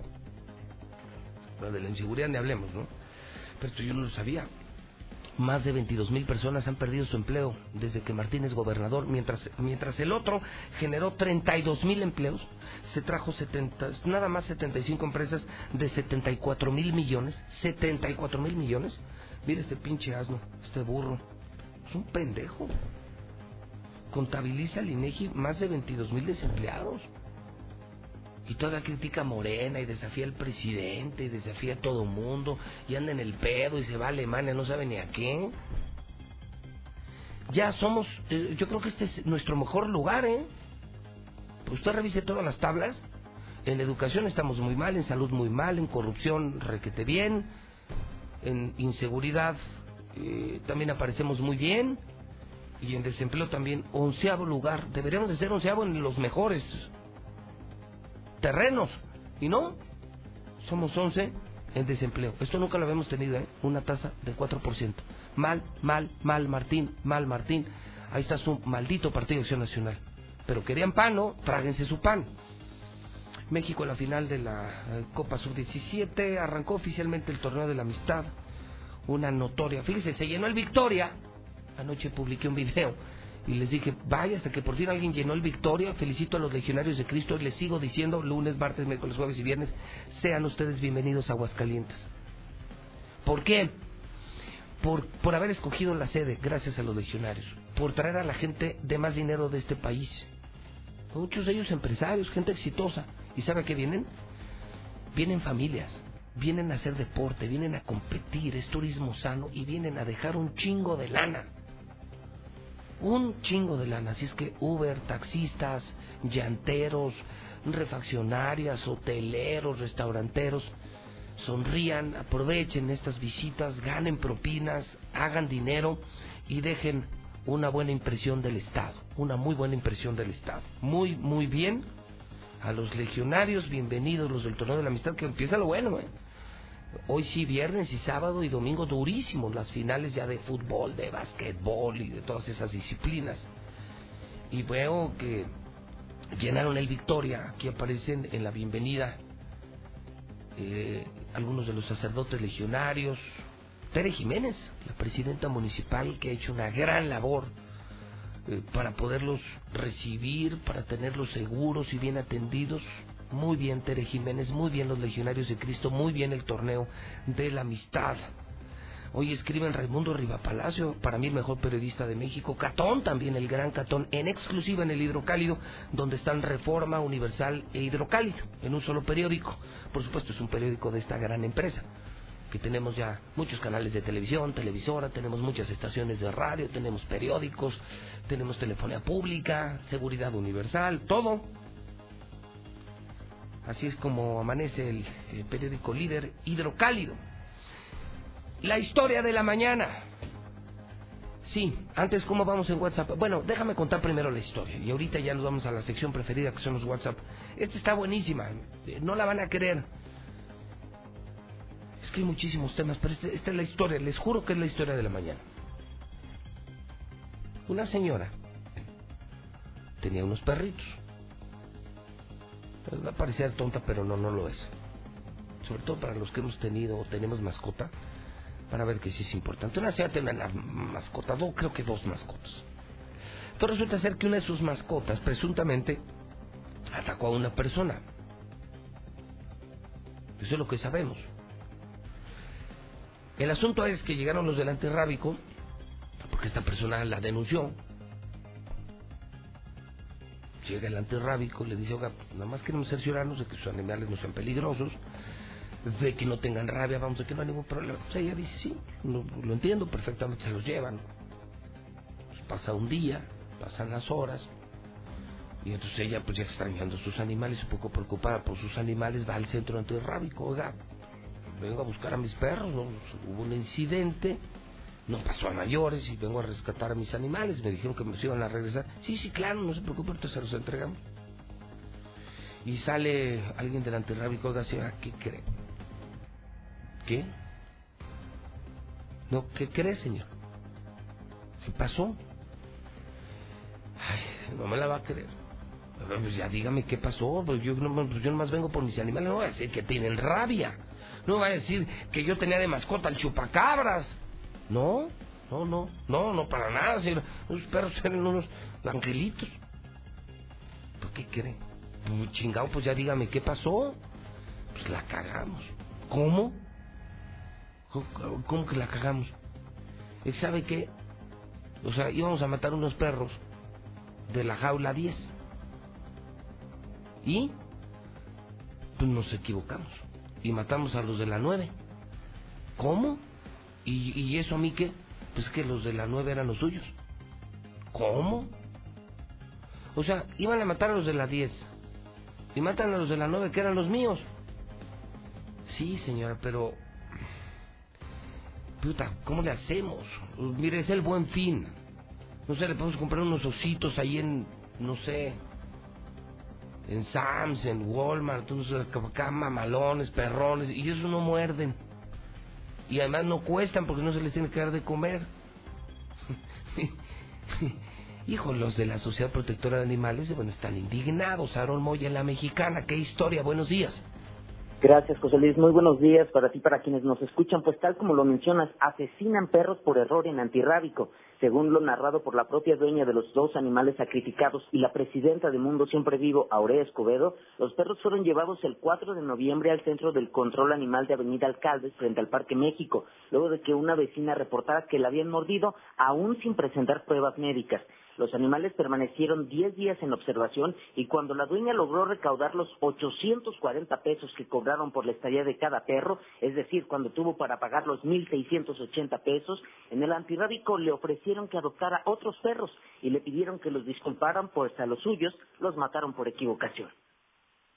Se cometieron infinidad de arbitrariedades porque se suponía que la señora estaba yendo a darle alimento a los animales porque estaban en custodia observando su conducta. ¿Cómo es posible que el médico veterinario se, eh, se equivoca y lo sacrifica a Chihuahua? Porque no se supone que estaban apartados, no estaban en una área comunal donde llegan las camionetas a depositar a los animales para que los asesinen. Entonces aquí fue que nos da a entender que ahí se actúa y se sigue actuando con completa negligencia. Ahora Escobedo nos comentó que después de esto acudirán en próximos días a levantar una denuncia en fiscalía en contra del veterinario de nombre Mario, quien habría realizado el sacrificio, pues señalan que esto no es nuevo y acusa a los antirrábicos de haberse convertido en centros de exterminio. Hasta aquí mi reporte. Buenas tardes. Oye, una sola pregunta, eh, mi querido Aarón, porque sí tiene relevancia la pregunta, ¿eh? O sea, la historia puede ser una. O sea, finalmente sacrificar animales que no eran sacrificables yo creo que es condenable. Pero el previo, o sea, el preámbulo a la historia, el contexto sí puede cambiar si se trataba de un chihuahueño o si se trataba de un pitbull. ¿Estamos de acuerdo? O sea, ¿sabemos de qué raza eran? Eran perros eh, raza tipo pitbull, pero eh, Ah. mestizos. No, bueno, mestizos. Pero era creo, perro de raza grande. Digo, mestizos, creo yo, lo que sea. O sea, si eran animales agresivos. Perro de raza grande, sí, exactamente. Ok, bueno, y ya cambiaría la historia, porque mire, si fueran dos, yo digo, no sé qué opinen de mí los de la Sociedad Protectora de Animales. O sea, finalmente creo que se comete un error imperdonable. Gracias, Aarón. Pero, a ver, amigos de la mexicana. O sea, si te muerde un pitbull y lo reportas al antirrábico, pues yo creo que cambia mucho, ¿no? Yo, yo sería de los primeros que, diría, si el perro ya mordió y es un pitbull y es un perro de pelea, pues qué bueno. Y además, pues cómo no lo llevaban con correa, ¿no? Por ejemplo, ¿no? Si hubiera sido un eh, pomeranio, si hubiera sido un chihuahueño, un, un French un cocker, un labrador, pues sí diría, oiga, no, no la friegue, ¿no? O sea, yo no tengo nada en contra de los perros de pelea, lo único que creo es que sí es muy condenable que un perro de pelea muerda a una persona. No sé, a ver, ¿ustedes qué opinan? ¿Ustedes qué opinan? Pero yo creo que la historia cambia un poco, ¿no? O sea, mal el antirrábico, pero también mal que te muerda un pitbull de un vecino, ¿no? O de una vecina, ¿no? Eh, ella grabó un video, ¿verdad, mi querido Mayo? A ver, lo podemos poner, a ver, porque que incluso pues, lo subió a las redes sociales y esto dice. Casa y eran dos, eran Rottweiler mestiza y era un pitbull mestizo. Me los acaban de matar. Dijeron se equivocaron y que me los mataron. Me dieron esta hoja diciéndome pues que los disculpara que si quería unos cachorros en adopción, algo cosa que yo me negué. Porque yo quería mis perros, estaba juntando el dinero para que me los entregaran el día de hoy. Y no le vale que gente así inepta, que porque son un error humano, así como Bueno, pues en eso sí, en lo que sí estoy de acuerdo es que ya luego los animales, las mascotas llegan a ser parte de nuestras familias, ¿no? Y a los animales hay que cuidarlos, hay que quererlos, a los animales, a las plantas, ¿no? Bueno, pues ahí juzga usted.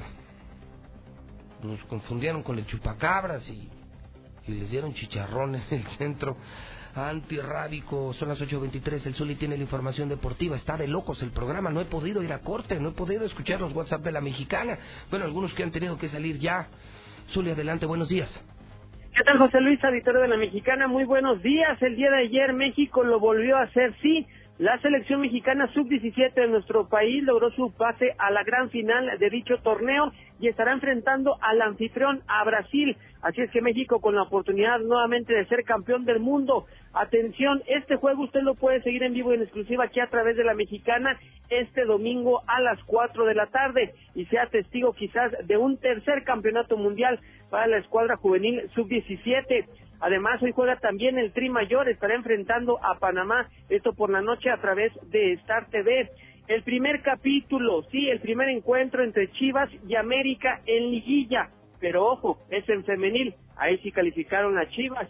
Y también la NFL agarrón el día de ayer al iniciar pues eh, la semana número 11 entre Pittsburgh y los cafés de Cleveland, pero agarrón de trompo, pero sabroso, ya le mostraremos las imágenes. Es que estoy mucho más más adelante. ¿México contra quién el domingo a las 4? Contra Brasil, señor. México-Brasil, 4 de la tarde, en exclusiva en la mexicana. Muy bien, Zuli, buen día.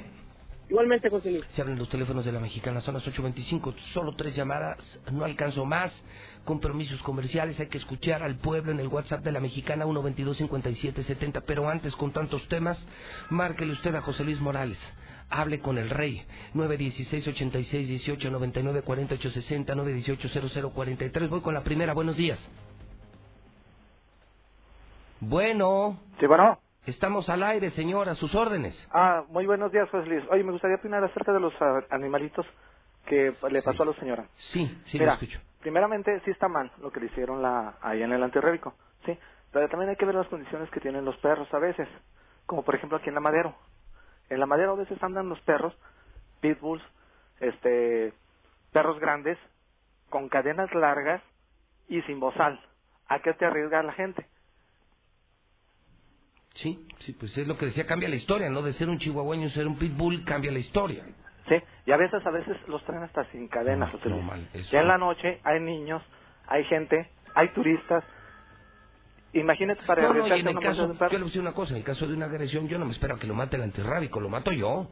Ah, O sea, o sea, un perro muerde a mi hijo y no, pues yo lo mato. Pero aquí lamentablemente Y ahorita... me vale madre la Sociedad Protectora de Animales, o sea, eso cambia mucho la historia. Eso es todo, José Luis. Eso es todo lo que quería oír, José Luis. No, Gracias, eres muy amable. No, no tiene, pues, no, no, pues no, me vale madre, no. O sea, un perro así, un perro así agresivo de pelea, anda suelto y, y le muerde a un niño o a mi hijo o a quien sea, pues, pues le dame un chicharrón al perro, no, no, sí, perdóneme. Muy protección de animales, pero yo no creo que un perro de pelea sea más importante que un niño una, o un ser humano, sí, discúlpeme. Sí, yo también quiero un chingo a los perros y las mascotas, pero no mamen, ¿eh? Tampoco, sí, no están al nivel del ser humano. Línea número dos, buenos días. Buenos días, Luis. Señor, lo escucho en la mexicana, dígame. Yo opino que el gobernador nomás va a Europa a probar el chupo europeo. O sea, ¿qué más va el calvo este, bigotes de brocha? Tomo nota, muchas gracias. Pues sí, a probar la cerveza alemana, pues a qué más. O sea, no tienen ni fecha, ni cita, ni, ni lugar, ni con quién. Nunca había escuchado una estupidez más grande que la que dijo el secretario de Desarrollo Económico, el Chimoltrufio. Lo que dijo hoy en la mexicana línea número 3. Buenos días. Sí, buenos días. Señora, bienvenida a su casa, la mexicana. Diga lo que quiera. Ay, José Luis, mira, yo te tengo mucha fe y lo que te quiero comentar, pues me da mucha tristeza. Tere Jiménez se burló de mi niño, le prometió una laptop, y le dijo que fuera este miércoles, nos trataron muy mal y luego le al final a esta Mónica Bolaños, igual grosera, le regalan una, este, ¿cómo se llama? Una tablet y ahora la laptop se la pedí a Tere desde que entró como presidenta municipal. ¿Y usted necesita la computadora? ¿Para qué la necesita? Es que está en la secundaria, José Luis Morales, y, y el niño se atrasa mucho en sus tareas, le bajan los la calificación. El niño tiene muy buenas calificaciones y todavía Chacho se burló de él y el niño llegó bañado en lágrimas. Bueno, porque pues, dijo mire, que la, Yo no, yo no puedo responder por otras personas, pero pu- puedo responder por mí. No, yo no le voy a comprar su computadora, pero si me trae las calificaciones, un, un apoyo sí le puedo dar, ¿le parece?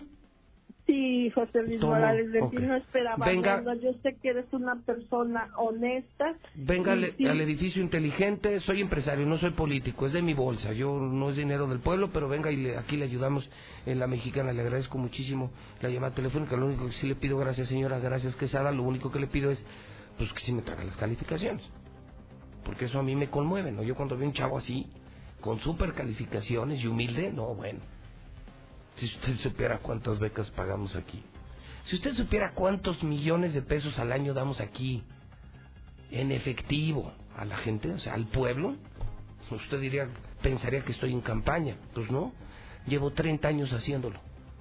Y he entregado más dinero del que tengo. Así nomás. Más dinero entregado del que tengo. Y no me arrepiento. Soy inmensamente feliz. He salvado vidas, suicidas, enfermos, pobres, eh, enfermos renales, niños con cáncer, mujeres con cáncer. Y no me arrepiento digo, mientras pueda, ¿no? Trabajo para una empresa que produce mucho dinero, que nos paga muy bien, es una empresa muy exitosa y le encanta a esta empresa compartir su éxito con el pueblo. Y, desde que entré aquí a eso me enseñaron y yo mismo lo fomento en mi equipo, ¿no? el desprendernos. Eh, este éxito que tenemos, pues hay que compartirlo con la gente de Aguascalientes. Entonces que venga, mm, que me deje la boleta, ojalá y pueda saludar al chavo. Y, de aquí lo vamos a sacar con una sonrisa. Lo que sí le garantizo es que de aquí, como todo mundo, se va con una sonrisa. Son las 8 de la mañana con 30 minutos, son las ocho y media. Usted escucha a la mexicana y yo soy el número uno, el del pueblo, el de la raza. José Luis Morales en vivo, ocho y media, en el centro del país. Buenos días, José Luis Morales. Ah, pues la diputada habla muy bonito, pero trata de convencer. Está bien cobijada como su amiguita. Mira, José Luis, aquí en Estados Unidos, cuando te sacan de un bar por broncas, no, bueno, no te sacan, te esposa el de seguridad, le hablan a la policía y pues ya te llevan detenido.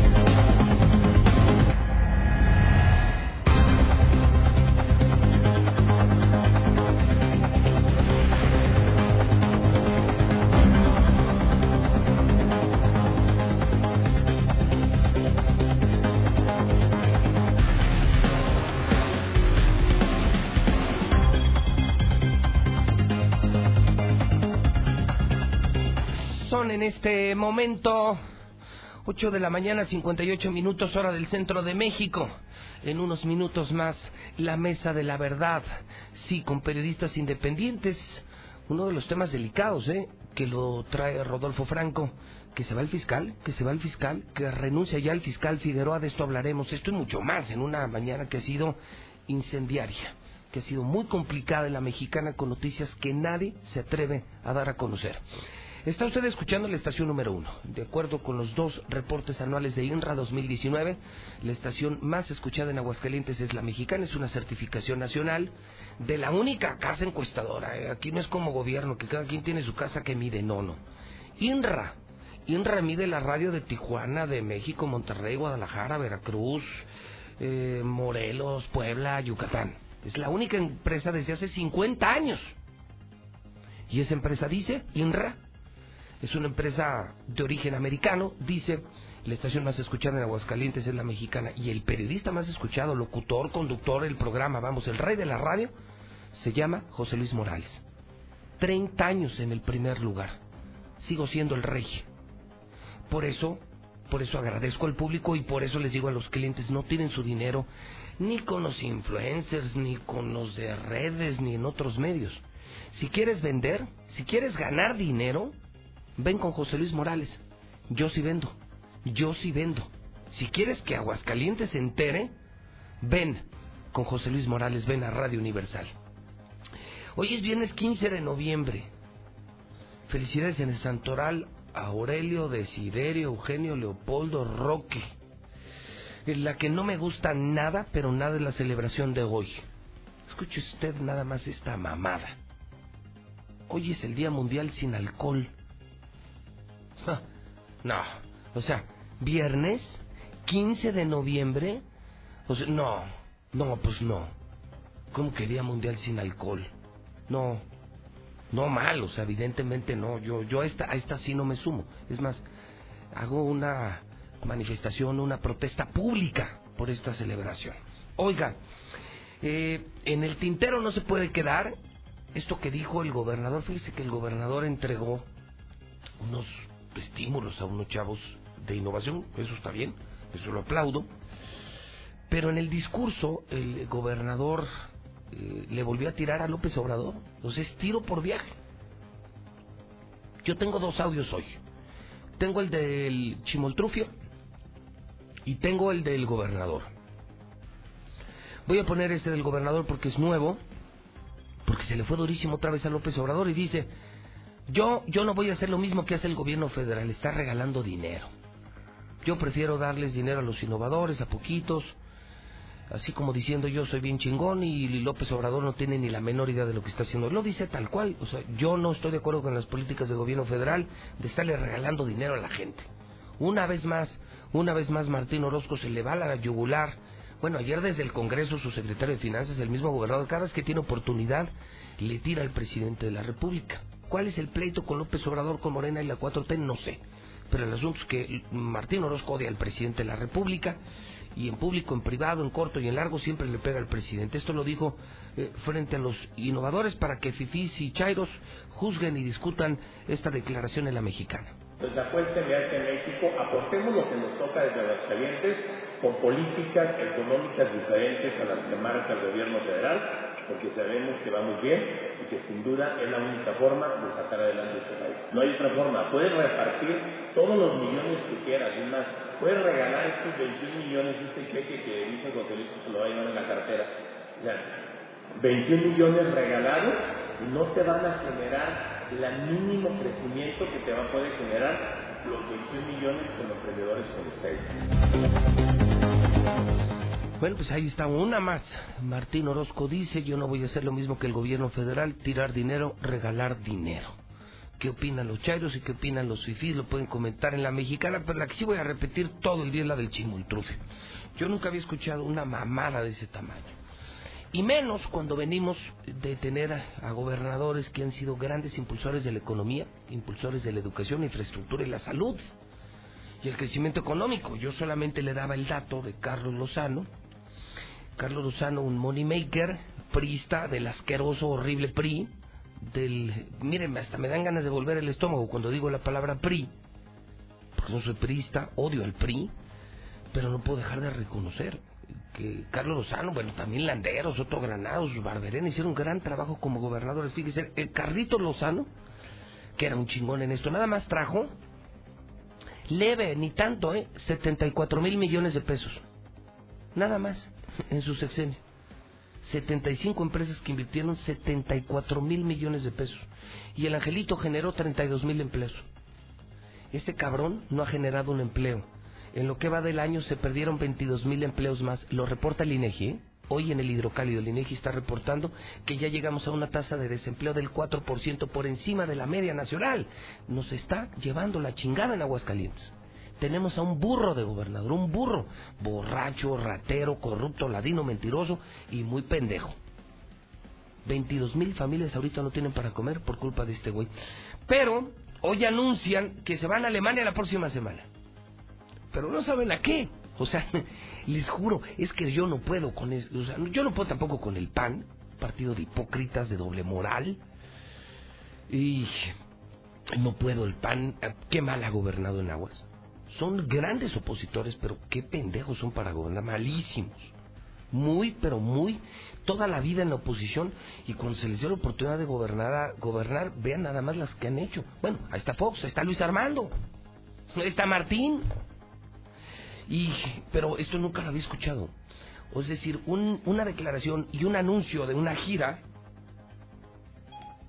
con, con tal con, con tal imprecisión.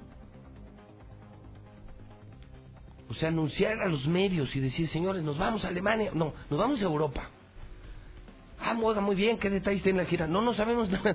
O sea, no sabemos ni a dónde vamos, ni con quién vamos, ni dónde nos vamos a reunir, ni con quién nos vamos a reunir. Ese es el Chimoltrufio, desde hoy bautizado en la mexicana como el Chimoltrufio, el secretario de Desarrollo Económico. Escuchen nada más. De hecho, ahorita no sé dónde va a ser la reunión, dónde nos generen, porque es una empresa que está prácticamente todo el mundo y estamos porque nos diga exactamente dónde van a ser las reuniones. Puede ser en Alemania. Puede ser en Alemania. ¿Pero es Europa o Estados Unidos? Es Europa, no es Europa. Ah, tiene, o sea, gira Europa. Allá, están, allá está el responsable mundial, quien es que toma las decisiones, y, y nosotros vamos con la persona realmente que toma la decisión. ¿Alguien le puede decir a este pendejo la extensión territorial de Alemania? ¿La puedes checar? ¿Le pueden checar nada más la extensión? Pues digo, para darle una idea a este güey. Que si quieren Europa puede ser... Pues puede ser Portugal, puede ser España, puede ser Suiza, eh, puede ser Italia, puede ser Francia, puede ser Holanda, puede ser Alemania. Son muchos países. Entonces, o sea, o sea, vamos, vamos a Europa. No tienen ni idea de, de dónde. Ahí te va, brother, mi querido Chimoltrufio. Europa, bueno, tan solo Alemania tiene una superficie de 357.386 kilómetros, solamente Alemania. O sea, haces una gira de trabajo y no sabes ni a qué país, ni a qué empresa, ni con quién. Pues evidentemente se va de vacaciones el gobernador Alemania, ¿no? Entonces, yo no puedo con esto, o sea, yo, yo no puedo con esto, y no es que disienta, no es una fobia, es una expresión de un periodista que sí está preparado y que no puede ver cómo sucumbe su Estado, cómo se hunde su Estado, cómo nos hunden a los empresarios, a los comerciantes, cómo nos han complicado y deteriorado la economía, y no hacemos nada y no decimos nada, y lo dejamos pasar. Eso, ese es el coraje que tengo, ese es el coraje. Soy el único que habla si se nota por qué. Porque a cambio de 90 millones, Radio Grupo, Televisa, TV Azteca, el, el, Heraldo, pues se vendieron al gobernador. 90 millones que les dan para hablar bien de este pendejo. Y yo se los he dicho a él, a Carlos Lozano, a Otto y a todos. Aquí se venden espacios. Y muy caros, ¿eh? Porque el más carero soy yo y el número uno soy yo. Pero criterios no. Pensamientos no. Compra los espacios que quieras. Patrocina lo que quieras pero mi manera de pensar no está a la venta y nunca estará a la venta, jamás estará a la venta. Tengo 30 años, ya se me hubiera caído el teatro. 30 años después y soy el número uno, por algo será, porque yo no miento, yo no traiciono. Híjole, pero bueno, vamos a hablar de cosas positivas. Ha comenzado a las 0 horas de hoy el buen fin. Y mire, si alguien tiene buen fin, es llantas del lago. Y esto sí lo tengo que avisar por una razón porque todos los días se compran llantas aquí. No vayan a otro lugar, vayan a llantas del lago. Otra, están los del torneo de la amistad, ¿eh? Y traen camionetas y todo. Y si sufres un percance y necesitas por alguna llanta, ve a llantas del lago, que es el que yo te estoy recomendando, porque señores sí es un buen fin. Mi querido José Raful. ¿Qué tal? Muy buenos días. ¿Cómo estás, José? Bien, bien, bien. Gracias aquí. Como loco, ¿no? Por la inmensa, inmensa audiencia que te escucha. Primer lugar, fíjate. Primer lugar, llantas del lago que es la llantera más importante, en el primer lugar la mexicana y José Luis Morales. Es cuando los número uno se unen, todo funciona, José. Así tiene que ser, así tiene que ser. El éxito busca el éxito. Tocayo, pues este, comentándote que empieza nuestro gran buen fin. Este, hoy viernes, sábado, domingo y lunes, las tiendas todas abiertas hasta que el último cliente llegue. Abrimos, abrimos a partir de las ocho y media de la mañana, con los horarios normales que ya conoce la gente, ya nos conoce muy bien en los lugares donde siempre estamos, a cinco minutos, el norte, galerías, el sur, aquí cerca en, en, sucursal matriz, tenemos una, tenemos una antes de llegar a galerías, eh, allá en el norte. Eh, tenemos otra en Avenida Universidad y frente a Ugasa. Eh, hay otra aquí en, el sur. En el sur, bueno, tenemos en Santanita. Santanita. Eh, tenemos otra aquí por El Dorado. Así es. Eh, que es como Segundo Anillo y Avenida Las Américas. Eh, ahí, este, a una, cerca de la glorieta del Papa, a una cuadra de y la, tradicional, que es la de López Mateos y Primer Anillo, en la salida Calvillo, allí. A casi cinco minutos de, de, cualquier ahí lugar. en todos lados, Así y con grandes descuentos, fíjate que en Michelin hay grandes reembolsos desde aproximadamente cinco mil pesos, en BF Goodrich hasta cuatro mil pesos, casi el costo de una llanta adicional. Y adicional esto un 25% de descuento, o quieres pagarlas a seis meses, quieres pagarlas a 12 meses. Imagínate, vas a comprar tus llantas hoy, te dan bono. O sea, de un billetote, 4 o 5 mil baros, aparte 25% de descuento. Puedes decidir incluso hasta 6 meses sin intereses. Hasta 12 meses tenemos. Sin 12. O hasta 12 meses. No, imagínate un año sin intereses. O sea, ni un peso de intereses. Y aparte con un gran descuento, toca. Y un gran servicio. Así es. Yo nunca he tenido problemas con llantas de lago. Llanta que pongo y no regreso, me la ponen bien, me dan buen servicio, buen precio. Y, viajo seguro. Yo, soy inmensamente seguro. Mi seguridad no tiene precio y por eso voy a llantas de lago, que además es más barato y me da mejor servicio. Y aparte abonando a, la, economía de, la, de esta gran ciudad, te vamos a regalar los cuatro balanceos en la compra de las cuatro llantas y los descuentos van desde una llanta, no no no te forzamos a comprar dos, no te forzamos a comprar cuatro ah, para obtener el descuento, desde una llanta. Y ahí en la compra de las cuatro, pues nosotros te regalamos el balanceo. Si yo necesitara solamente una llanta, porque es la que está mal, también voy a obtener descuento en el buen fin, no tengo que comprar el paquete completo de llantas. Así es, así es, Tocayo. Es, es una muy grande oportunidad, no nada más llantas, si no necesitas llantas, necesitas este amortiguadores también a seis meses sin intereses, con el precio contado. ¿Esto empieza ahorita ya? Bueno, ya, son las nueve. A las ocho y media ya estamos... Este, Viernes, sábado, domingo y lunes, y todas las sucursales cierran hasta que se vaya el último cliente, no hay horario. suspendemos, suspendemos el horario y no hay horario de cierre. Es hasta que se vaya el último cliente en cualquier sucursal de Llantas del Lago todo el buen fin. Así es, Tocayo. Y este, invitarlos a que revisen nuestra página. Tenemos grandes sorpresas. Tenemos ahorita una rifa de unos limpiabrisas. Métete a la página, revísala. Eh, se hace una rifa, limpiabrisas, regalamos balanceos, regalamos alguna alineación, servicios. Métanse a la página, hay sorpresas y cotícenos. Lo hacen muy bien, José. Han cubierto toda la ciudad. Tienen 43 años en el mercado. Están en el aniversario número 43. Y no solamente eso. Se anuncian en Radio Universal. Entonces, por eso, Llantas del Agua es un éxito, José. Número uno. ¿Los número uno? Así Con los número uno. Con los número uno. Y recordarles que las llantas se compran en centros de servicios, no en centros comerciales, porque no hay asesorías. No, aguas, aguas. Yo, yo ahí sí, que me perdone la gente, pero yo no me veo comprando una, una medicina en una ferretería. Así es, Tocayo. Perdóneme, pero yo no me veo comprando una torta en una veterinaria. Yo creo que si es- estás hablando de llantas y es la seguridad de tu familia, de tu auto, de ti mismo, ve a Llantas del Lago.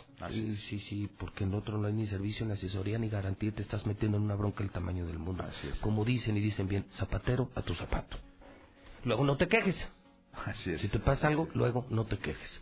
José la felicidades Llantas del Lago de los de adeveras en el buen fin de semana. José, Muchas buen día. gracias y mucho éxito. Gracias. Igualmente, mi querido José, aquí nos juntamos los número uno. Por eso las empresas, las importantes, invierten en Radio Universal. Porque aquí sí venden. 9 con 3, el WhatsApp de la mexicana es el 122-5770. No salgas, Martín Orozco, porque te lleva la perrera, perro. que vacunen al gobernador. Allí en las huertas nunca se miran los perros. ¿Por qué? Porque todos los taqueros los agarran y los hacen taquitos. Ojalá y se caiga el avión allá en Alemania, pinche Martín. Los perros son como los niños. Como tú los trates, lo que tú les enseñes es lo que aprenden. Así de fácil, así de simple, mi amor. Martín anda suelto. Ya ha mordido aquí, ya ha mordido allá y no se lo llevan. Los felices lo llevaron y le pasó también lo mismo, cabrón.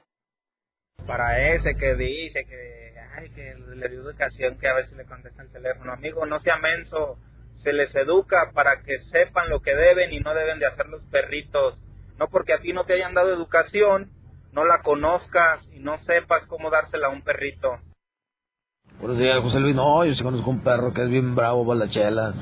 El perro del Orozco.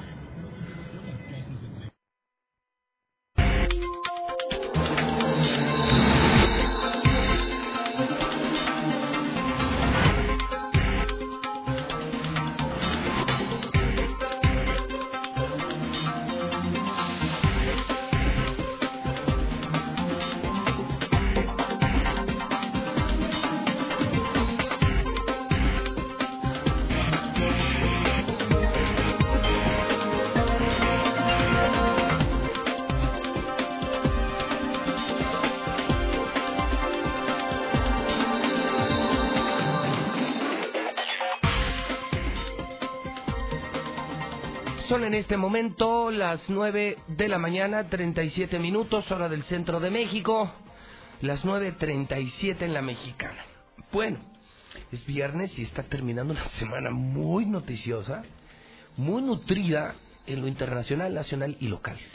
No sé por dónde decantarme. Don Carlitos Gutiérrez de Noticen. ¿Cómo está Carlitos? Buenos días. ¿Qué tal, Pepe? Muy buenos días, muy buenos días, Rodolfo. Eh, auditorio, ¿qué tal? ¿Cómo estás? Don Rodolfo Franco de La Verdad del Centro. ¿Cómo le va, don Rodolfo? José Luis, me va muy bien, José Luis Morales. Buenos días, buenos días a Carlos Gutiérrez y a todas las personas que nos escuchan y nos ven a través de Facebook. no escuchan hoy al palestro y creo que eh, vale la pena la aclaración.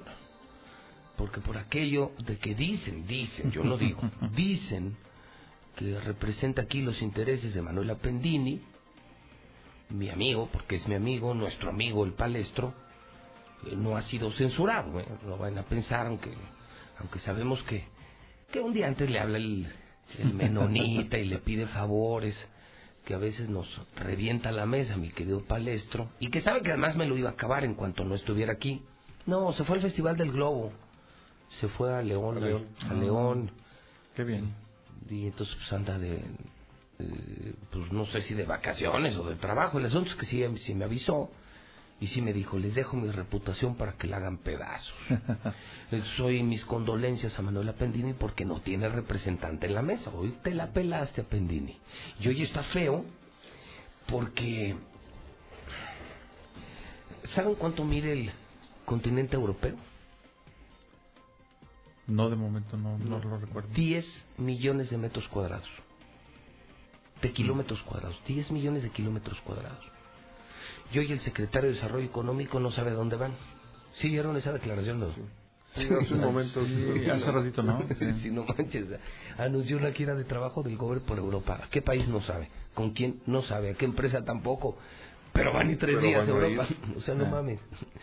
10 kilómetros de metros cuadrados. O sea, sí está cañón tener un punto de visita ambiguo eh, dentro de ese tamañote, ¿no? Claro. Como que está Sí, grandote, ¿no? Sí, porque si fueras a un país enorme, pues todas- un país. Claro. Fíjate, y, y, y yo le decía, bueno, pues chequen lo de Carlos, ¿no? Lo de Carlos son unos números impresionantes, no los tuvo nadie. ¿eh? 197 reuniones de trabajo, 7 giras nada más, por 74 mil millones de pesos que trajo y más de 32 mil empleos. Creo que al gobierno de Carlos Lozano se le pueden criticar muchas cosas, sí las hay. Pero yo creo que hay dos renglones en los que el señor vale oro, economía y seguridad. Sí. Hay otras cosas que en política muy mal. El PRI y su partido un asco. O sea, creo que fue un sexenio de pésimo manejo político. Se fue invicto en las elecciones. En cero. Nunca las, ganó. per- las perdió todas.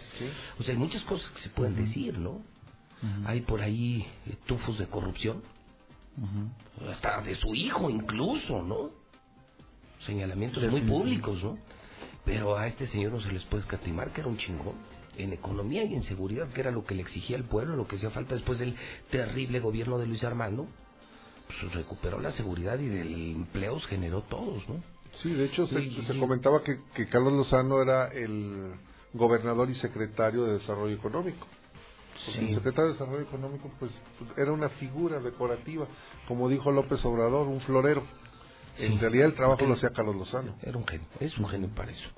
Bueno, entonces, pues estos se van, oye, mm, es que no sé ni por dónde empezar.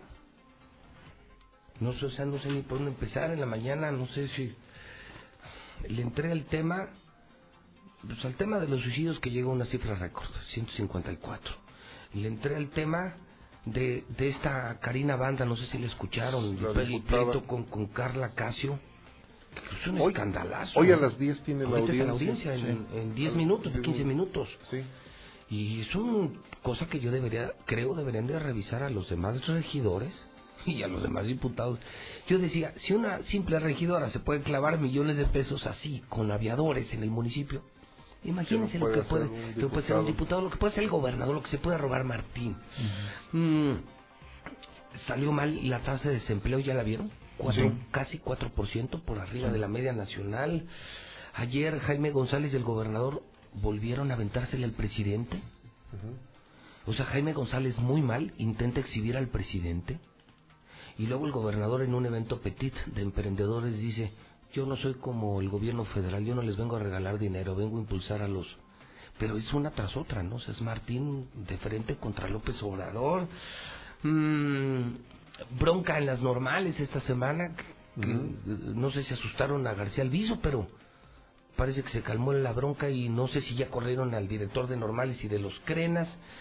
Este, mm, alguien muy poderoso es dueño de un bar que se llama La Sensacional, donde casi matan a un parroquiano.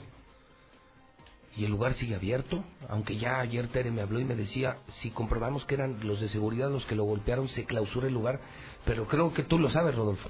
Bueno, si quieres no decimos nombres, pero creo que alguien muy ricote, más que ricote políticamente influyente, es el dueño de La Sensacional, ¿no? Sí. El go- no, pues díganme, pues, Lo del ISTE, qué barbaridad. Que mataron a una señora y Sí, un bebé, una qué negligencia médica, Qué ¿no? tristeza, sí, sí, sí. Qué triste- te- traigo algunos datos ahí que los compartimos Échale, cuando- échale, No, no, échale. pues nada más es Yo que- traigo esto y es lo que desarrollé. La verdad es que, fíjate, ni me podía ir a corte comercial. O sea, tuve que entrar muy tarde con mis compromisos comerciales. No podía. Claro.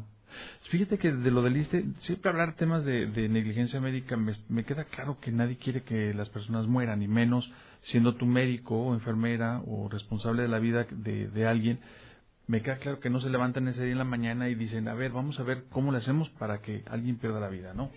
Eso lo quiero dejar en claro. Sin embargo, en el caso de, del ISTE, ya tiene algunos años desde que remodelaron esa clínica, que la verdad es que está muy mal, muy mal, eh, y no es de la 4T, ¿eh? el tema de la falta de recursos o desvío de recursos, como se ha mencionado, como se dice al interior del ISTE, viene ya de algunos años para acá.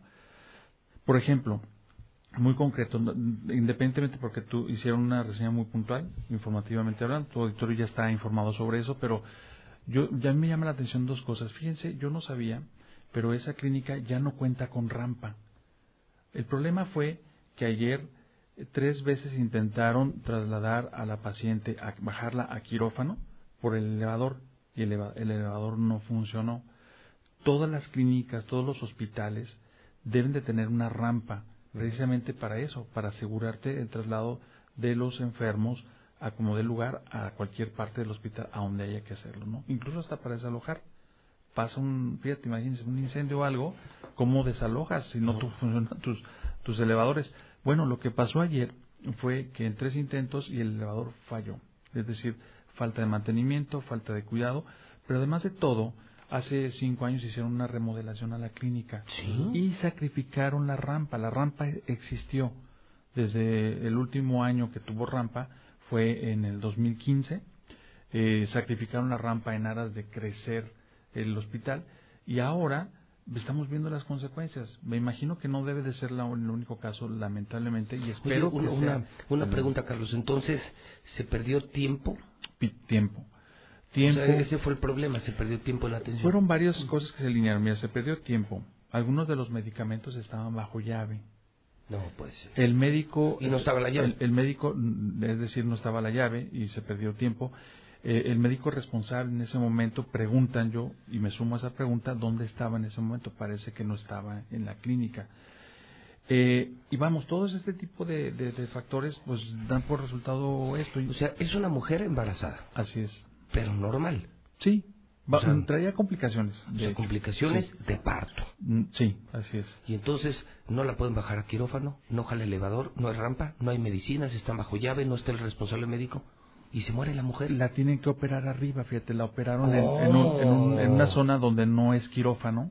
Eso es lo que me dicen la gente que está ahí mismo, que se comunicó conmigo, No trabajan en la ser. clínica y observan todo lo que les estoy platicando. Y, y- incluso los trabajadores están muy, muy molestos. ¿Por qué? Porque exponen a los, sus propios compañeros, ¿verdad?, a situaciones de, de alto riesgo, tanto para los pacientes como profesionalmente a los médicos. ¿Todo por qué? Pues por, por, por corrupción. ¿Por qué? Oye, Porque- a ver, entonces, al no poder entonces hacer esto, ¿la operan en el cuarto o qué? Yo supongo que en el piso donde la tenían en- manches. atendiendo. Que además no tiene las condiciones ni No, no, no, higiénicas. no, no, no. No hay asepsia. No, no, no. Entonces yo creo que sí, este, este tema, yo creo que ninguno, ¿verdad? Pero en particular ese tema no debería de pasar desapercibido. Yo creo que aquí tiene que entrar la función pública a investigar, primero los órganos internos de control, este, a investigar el caso, eh, eh, porque yo sé que hay responsables más allá del equipo médico, hay responsables en las áreas administrativas. ¿Por qué? Porque no hay, recursos. una hay- pregunta, Carlos. ¿Hay delegado en el ISTE ahorita? o- Fíjate que me estaban comentando que el encargado es Hugo, Hugo Casillas, yo en realidad no lo conozco. No, ni yo. Mm, Hugo Casillas. Y también los mismos trabajadores preguntan, porque le han estado insistiendo a su líder sindical, que es eh, Arma- un tal señor Armando Moreno, porque mm, exponen demasiado a los trabajadores, los mandan a la guerra sin fusil. Este, obviamente eh, la derecha se queja demasiado. Sí, claro. Porque, bueno, más allá de que no haya medicamentos, eh, por ejemplo, los señores estos este, que hacen los traslados por años llevan ya como cinco años con su lucha. Eh, Tú pasas en la clínica y Tienen siguen sus pancartas. mantas colgadas. Porque no les pagan los viáticos, Pepe. Si mm, les toca ir a traslado, a veces ellos, a mí me lo han dicho cuando yo he reporteado esa nota, me han dicho, mire, hay veces que nosotros les, hasta les damos para la torta de los pacientes que acompañan a sus a sus enfermos de las personas. Entonces, ahí hay que poner ojos. La verdad es que ahí algo serio está pasando. No es un hospital tan grande, de verdad que no, es tan grande. Es el que está en la universidad, ¿no? Exacto, es el que está en la universidad. Y bueno, pues yo me parece que este caso ya no debe de suceder, ya no debe de haber más. Y creo que sí, la responsabilidad también recae en áreas administrativas. y que no solamente es el ISTE. eh, de esa clínica el año pasado, el antepasado, hace prácticamente cada año como que es este, reiterativo, recurrente. eh, hicimos un reportaje porque era una cascada, precisamente esa ampliación que se hizo en una época de lluvias, pues era como una cascada. Sí. Estaba, se cayó el plafón, estaba eh, eh, que- entrando el agua como si no hubiera techumbre también eh, estaban operando, haciendo cirugías en áreas que no son eh, de asepsia, tienen que ser áreas blancas. Reportamos o hicimos un reportaje sobre el robo de medicamentos, detuvieron personas y luego lo de la, eh, la comercialización de productos de, para las quimios, de quimios que estaban vendiendo la persona responsable del- del, pero no solamente es ahí, también está el la clínica nos hicieron nos pasaron un reporte de la clínica 3 del Seguro Social, esta nueva clínica que en teoría debería de darle eh, holgura o desfogue a la clínica 1 y la 2 y te vas a la clínica 3 y tienen a la, a la gente nuevamente en las áreas de urgencias En el eh, en el piso. no hay medicamentos, o sea, el tema de la salud es eh, lo mismo en el Hospital Hidalgo, en el Seguro Social, en el ISTE, no hay dinero y ayer modificaron la ley. bueno, a ver, yo ahí sí voy a diferir, Rodolfo. O sea, el problema es que yo creo que sí hay dinero. El problema es que se lo roban. ¿Y por qué me atrevo a, a- a aseverar esto? Si estamos hablando de una regidora señalada, imagínate, estamos hablando del nivel, yo, yo diría que de- de- dentro del servicio público, yo creo que uno de los puestos más modestos que puede haber no de la estructura administrativa, hablo de la estructura política. Uno de los puestos más modestos, que yo creo que todo el mundo rechaza, es ser regidor, ¿no? Así como que, pues, Bueno, hay quien pagó dos millones después por ser regidor. ¿Quién? Uno de los que ya está ahí. No, pues dime, Sí, pues sí, cuenta sí. el chisme completo para pedir por él, o sea, no para... Para orar por él. para orar por él. ¿Quién? No, no, eh, luego te digo, fue... ¿Un día la sueltas aquí? Sí, sí, sí, no, ¿Sí? Lo voy a decir, por supuesto, sí. ¿En serio? Prome- Sí, prometido. Sí, sí, sí, prometido, Ok. sí, claro.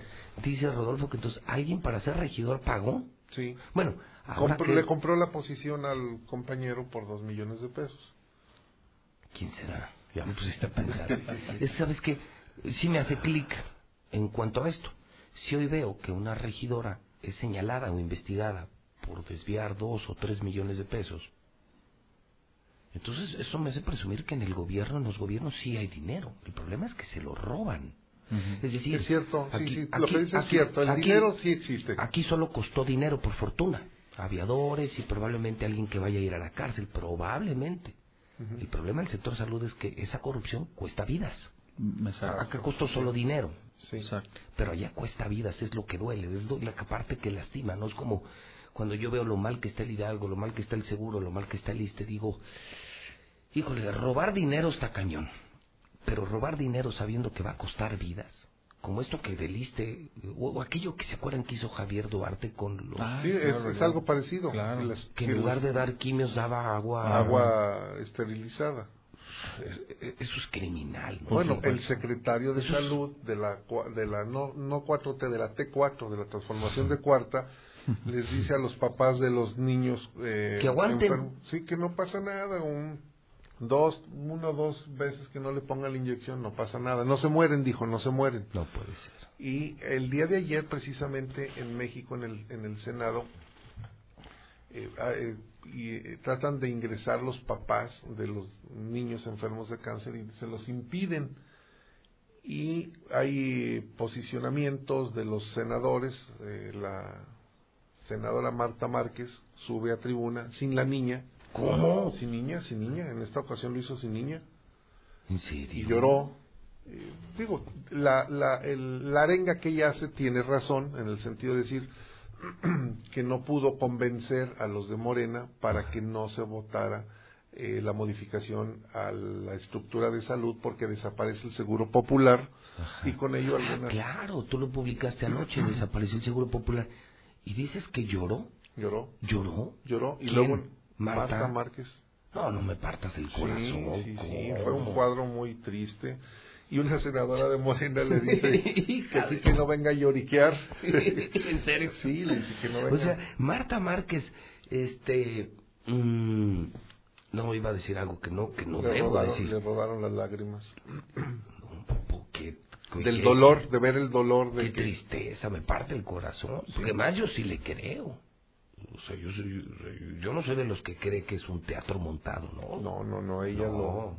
Na- nació de lo más profundo de su ser ese, ese dolor por la desaparición del Seguro Popular.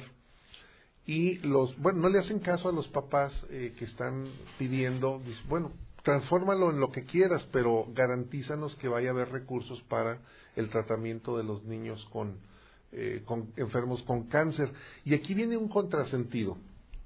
Por ejemplo, el presidente Andrés Manuel López Obrador eh, dijo que había desaparecido el Estado Mayor Presidencial, que costaba dos mil millones de pesos y que tenía, ¿cuántos? ¿Tres mil elementos? Cinco mil. Cinco mil. Un mundo No, elevadísimo. pues ahí está. Ayer, ayer... Pero ayer dice, bueno, es que... Los mandamos a la Sedena. No los, mandamos- corrimos. No los corrimos. siguen Entonces, costando. siguen costando y los señores siguen utilizando porque identifican a la escolta que tenía el presidente Enrique Peña Nieto con 13 o 14 escoltas que trae ahora Evo Morales con camionetas blindadas, con una residencia que le proporcionó el Lo gobierno cual- de la lo- lo- República. Lo cual sí da mucha envidia, ¿no? Porque, porque la verdad es que yo, o sea, a mí se me parte el corazón ver a una familia que no tenga medicinas, que su hijo se está muriendo, que votaron por Morena, y luego ver un video en, en la mexicana o en mi Twitter, en muchas plataformas, o con ustedes, Noticiano, la verdad del centro, donde ayer, por ejemplo, salía Evo Morales de un lujoso restaurante de Polanco. Sí, No fue a comer tacos. No, no, no. Y salen dos suburban blindadas con escoltas y dices, ese ni pobre, ni votó por la 4T, ni paga impuestos y vuela en avión privado, tiene escoltas. Y le pusieron una mansión en San Miguel de Allende, ¿sabían? No, que- yo tengo entendido se que, que es presume en el que- campo militar. Sí, sí, sí, pero se presume que su residencia primero iba, estaría en la herradura y han destapado en redes algunos que se va a ir a vivir a San Miguel de Allende, que es el Pues mejor lugar para vivir. Le va a tocar al general. Le va a tocar al general Hidalgo cuidar a, cuidar a Evo Morales. Absurdo. Y, y Ahora mira, entiendo por qué lloró Marta Márquez. Pues claro. Ya me- a mí ya me partió el corazón. ¿eh? Estoy, estoy inconsolable. Y, y ayer... Ahora, ahora, ella que está tan cerca de Martín, Martita. ¿por qué no aprovecha esos momentos de proximidad? Pues para pedirle gestionar recursos para su gestionar estado. recursos, ¿no? Digo, pocas personas tienen el privilegio de estar tan, tan, tan, pero tan cerca del gobernador, que en uno de esos momentos que, que la vida política te da, pues Sí. aprovecharlo, ¿no? Y decir, eh, eh, en esa sublime conversación, decirle, oiga, Ayuda. Una, una lana para los niños con cáncer, ¿no? Mira, estoy Mínimo para el hospital como, Hidalgo. como Magdalena, por ejemplo, para el Hidalgo, ¿no? Para el Hidalgo, ayúdenos con, para comprar el tomógrafo que se robó Luis Armando. Porque las Porque lágrimas, ya no tenemos. claro, las lágrimas que provocaron la burla de los morenistas, probablemente se hagan eco en el corazón de Martín. A lo mejor a Martín, imagínate ver llorar a, a tu gran amiga, a tu gran compañera, como se dicen entre políticos, ¿no? Como se dicen compañeros, ¿no? Compañeros. Así se decía Evo con, con sus... Sí, son compañeros. Sí, son compañeros. Camaradas. Camaradas, Ca- son camaradas, son camaradas. O sea, yo imagino a Martín viendo a su camarada Martita llorar. Yo creo que a Martín sí se le rompe el corazón. Probablemente sí. Porque en el Senado se burlaron de ella. Sí, la, la- una senadora y una gordita se estaba burlando de ellos. Pues es que- No venga a lloriquear aquí, dice, lo que no pudo defender. No, hombre. Es, es terrible. Mira, ayer Quique Galo le lanzaba un reto a Eder Guzmán. Quique Galo, diputado local panista, al diputado morenista Eder Guzmán le decía, no ande, no ande diciendo ahí en, entre los pasillos que se baje el sueldo Martín Orozco, porque Martín Orozco es uno de los gobernadores que recibe eh, un salario muy por encima, es de los gobernadores mejor pagados. Es el más caro de México según reforma. Llegó a ganar hasta 246 mil pesos mensuales. Y le decía, proponía Eder que le bajaran el salario.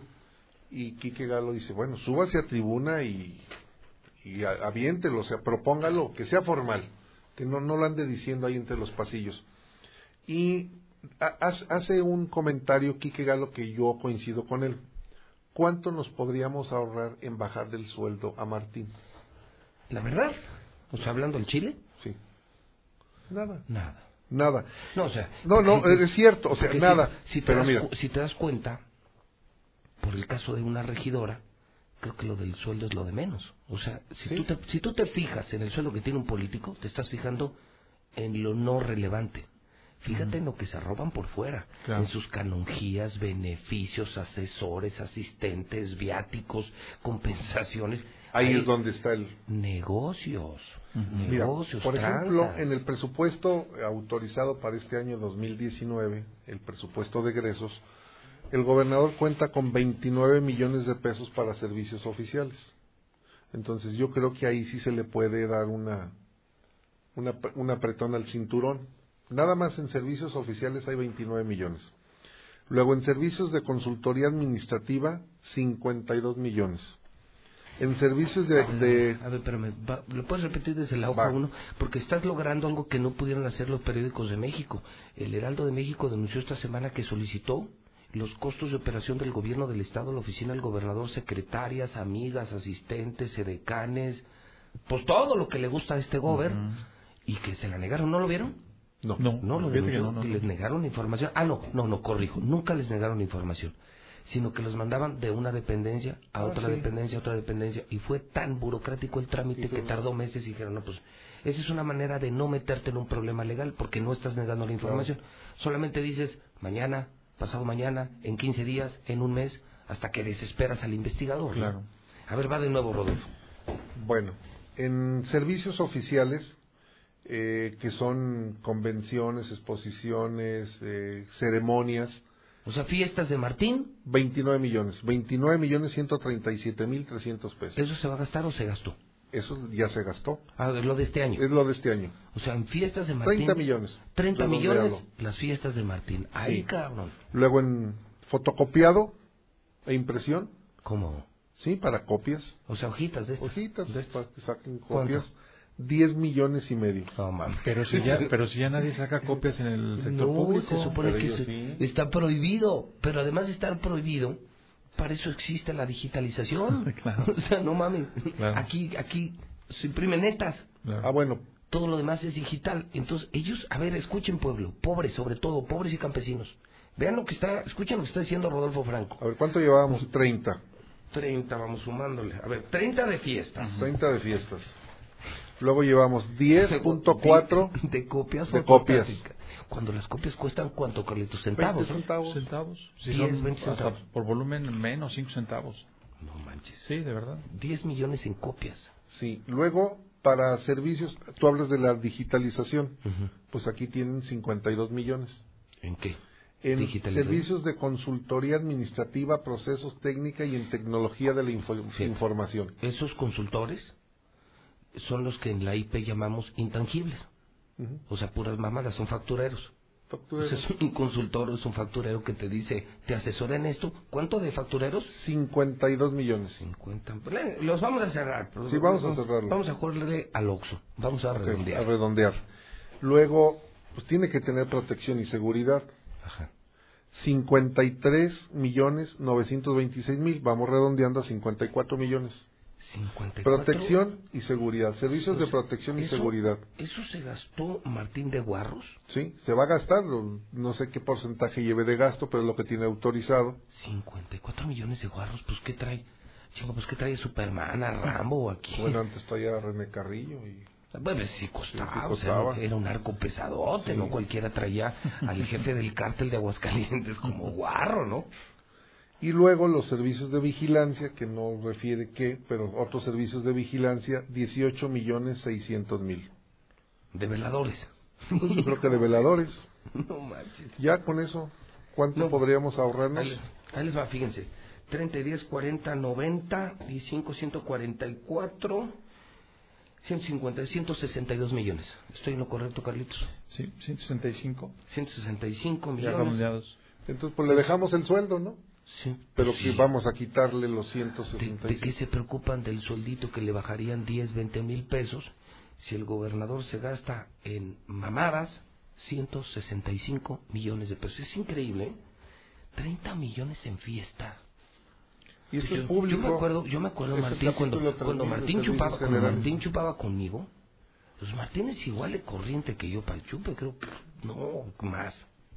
Yo, yo tomo Bacardí blanco y Ah, tequila. eso es bueno, el Bacardi. Bacardi blanco. Pero este güey sí tomaba una cosa así como Appleton State, o, Mm. o sabes qué, del Bacardi. Perfumado. Del Bacardi Carta de Oro, o del Mm. Torre 5, o sea, es chafón Ay, el güey, es como piloncillo con alcohol, pues. Luego, 10 millones en copias. Imagínate, dale 10 millones ahorita al Hospital Hidalgo para medicinas. Sí. Es una fortuna, mira, Claro. para que se den una ¿Cuántos- idea. ¿Cuántos millones de copias? no, no, ahí te, va, te voy a poner un caso, Rodolfo. Yo, por una carrera y por una gestión que hice en el Congreso, conseguí dos millones de la carrera más dos millones del Congreso para enfermos renales. Con cuatro millones de pesos, ¿cuántos trasplantes creen que pagamos nosotros en el Hospital Hidalgo? No Hicimos tengo idea de cuánto 55 trasplantes renales. Salvamos 55 vidas en un año con 4 millones de pesos. O sea, Con 4 eh, millones. O sea, con estas copias podríamos Habría salvar a 100, 700 100 enfermos renales. más. No, no, más. 55 por 4 serían poco más de 100, 4 millones. Serían como 150 enfermos renales que hoy podrían tener su trasplante sin costo en lugar de las copias fotostáticas. Lo que me preocupa es 54 millones en guarros. Vamos a ponerlo en esto. A ver, alguien no se está en calculadora. A ver. ¿Sabes cuánto gana el mejor policía ahorita, el policía mejor pagado? ¿Cuánto? Unos 15 mil pesos al mes. 20 mil Ujú. pesos, ponlo. Ujú. Porque hay policías de 8 mil, 12 mil. ¿Cuánto te da 54 millones entre 15 mil? Ver, vamos, 54 vamos millones entre 15 3.600. O sea, trae 3.600 guaruras. Sí, ni lo que tiene la policía estatal. Ni lo- no, no, ni la- toda la como policía municipal. 600 Porque, elementos. pues, con ese dinero, nada más me faltó una correcta, me faltó aritméticamente algo, entre 12. Porque pu- pusimos como costo anual, son 12 meses. 300 pesos. ¿O cua- Aquí es entre 12. Entre 12 esa cantidad, de los tren- 3.600. 3.600. Elementos. en- 3.600. Entre Elementos. nos daría el número de elementos real. 300 elementos. ¿Quién trae 300 guaruras? No, no, no. Miren. pues, ¿dónde? Evo nomás trae 14. O sea, al torneo de la amistad, por ejemplo, vinieron y vienen las familias más ricas de México. Sí, yo vi ahí una, familia con tres suburban, dos blindadas y cerca de 10, 12 escoltas. La familia Slim hasta montó una torre de videovigilancia, un Sí, en la un seguridad hotel. de Telmex. Nada más imagínense, y traen 20 guaruras. Ayer en las finales del tenis estaban, pues, yo los vi, yo estaba en, la- en el gimnasio, en la caminadora del campestre y a la vista un chavito, cinco escoltas y un aparato afuera, o sea, en total 10. ujú. El gobernador trae 300 escoltas. Ni Carlos Lozano. No, no, ¿Se- no. ¿Se acuerdan del, La de- caravana de- que ¿cómo, hacía? cómo que le, que le llamaban? La caravana imperial. ¿O cómo se le llamaba eso cuando salía el emperador? Sí, sí. Es sí, una sí, caravana sí, imperial. Sí, sí, sí. Eh, Sí, sí, claro. Ni eran esos. Paraban el tráfico, ¿no? Paraban el tráfico, los semáforos. motociclistas. ¿Qué te gusta? Dos motociclistas adelante, Dos adelante, dos atrás. y unas cinco o seis suburban y el camión, ¿no? Y las escoltas, bueno, traía eh, patrullas, este, traía una patrulla de esas artilladas. Ah, sí. estatal. ¿Qué te gustó? ¿Unos 50 escoltas, 40? Cuando mucho. Se me hace demasiado. sí. Pues Martín Orozco trae 300 escoltas. ¿Pero en dónde? No sé. Pues a lo mejor Yo no los vemos. yo no los veo. Los No, tiene. Luego dijiste otros 50 millones en qué eran el tercer rubro. Los dijiste 50. 30 de fiestas, 10 de copias, 54 de guarros, 18 en vigilancias y había otros 50 millones que A se ver, van. 52 Ese fue. eh, era de tecnología de la información. Ah, asesores intangibles. Asesores Ujú. intangibles. A- a- asesores en, en digitalización. Si tú llegas al SAT con esto, ¿sabes qué te hacen? Te lo tumban. Ujú. El SAT ya no permite factureros, ya no permite intangibles. Es que tengo un asesor que cobra 8 millones. Como ya no tienes la papelería, el tangible, el probable de esa asesoría, es que sí se robaban los impuestos. Con los factureros así le hacían puras asesorías, Ujú. asesorías. Sí. Ah, pues Martín Orozco, Orozco usa factureros. Hay que investigar esto, ¿eh? Sí, ¿Qui- qui- ¿Quiénes, claro. son los, ¿Quiénes son los factureros de Martín? De hecho, se supone que ya está la revisión del órgano superior de fiscalización y que también tocó la oficina como siempre las de los gobernadores, pero como siempre, pues todo sale correctamente. Bien. Pero bueno, hay que entrarle al tema, hay que, co- hay que pedir vía transparencia. eh, Sería un compromiso que entre los tres hiciéramos una solicitud de Claro. transparencia. A ver, dígame, ¿cuánto le pagan a cada escolta? Quiero los nombres de los escoltas de Por Martín, ejemplo. Ujú. los nombres de los vigilantes y el sueldo mensual. Los comprobantes de los Oiga, gastos de ese dinero. 30 millones en fiestas. Lo que factura una gran empresa de Aguascalientes. Tú ya facturas 30 millones y ya estás en el top de las empresas, ¿eh? Es que estás hablando que se gasta dos, dos, y- Tres- dos sí, millones, 2.7 2.7 millones, 2.7 al millones. Trein- 30 entre 12. A ver, fíjate, lo vamos a poner por, por día, Carlos, ya que estás. 30, 30 millones entre, entre 12. ah, 30 millones, yo, yo hice el global de los 165. ¿Cuánto es en total de para la oficina del gobernador?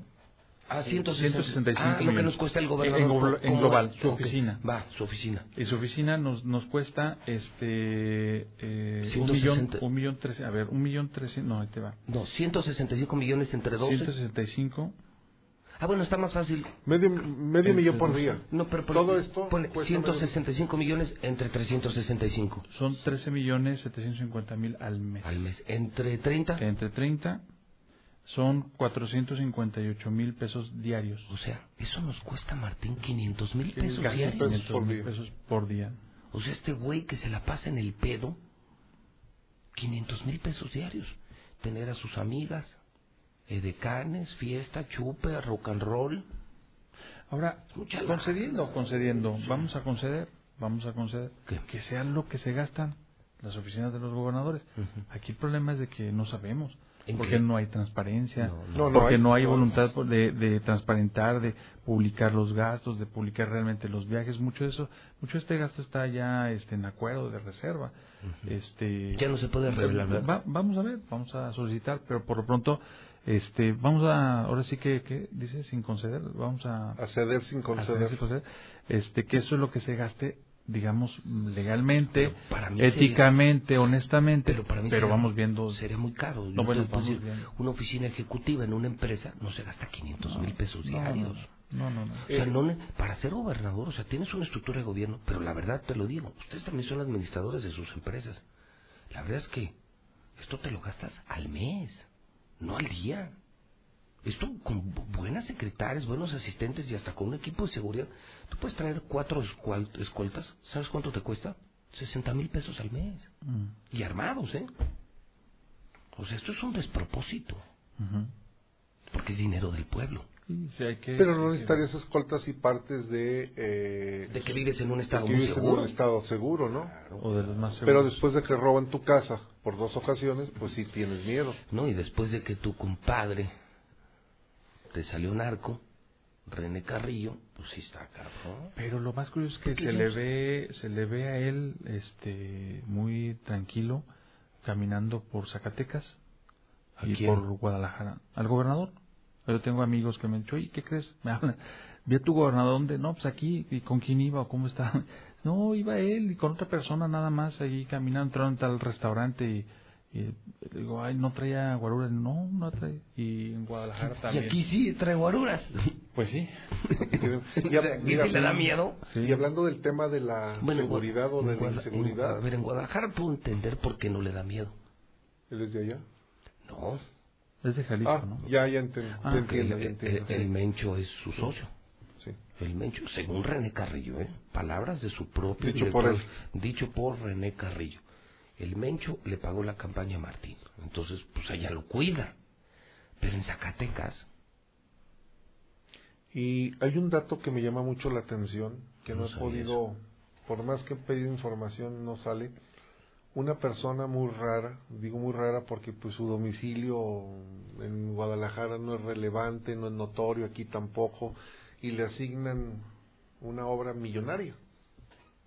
Millonaria, millonaria. Su nombre empieza con L y su apellido con G.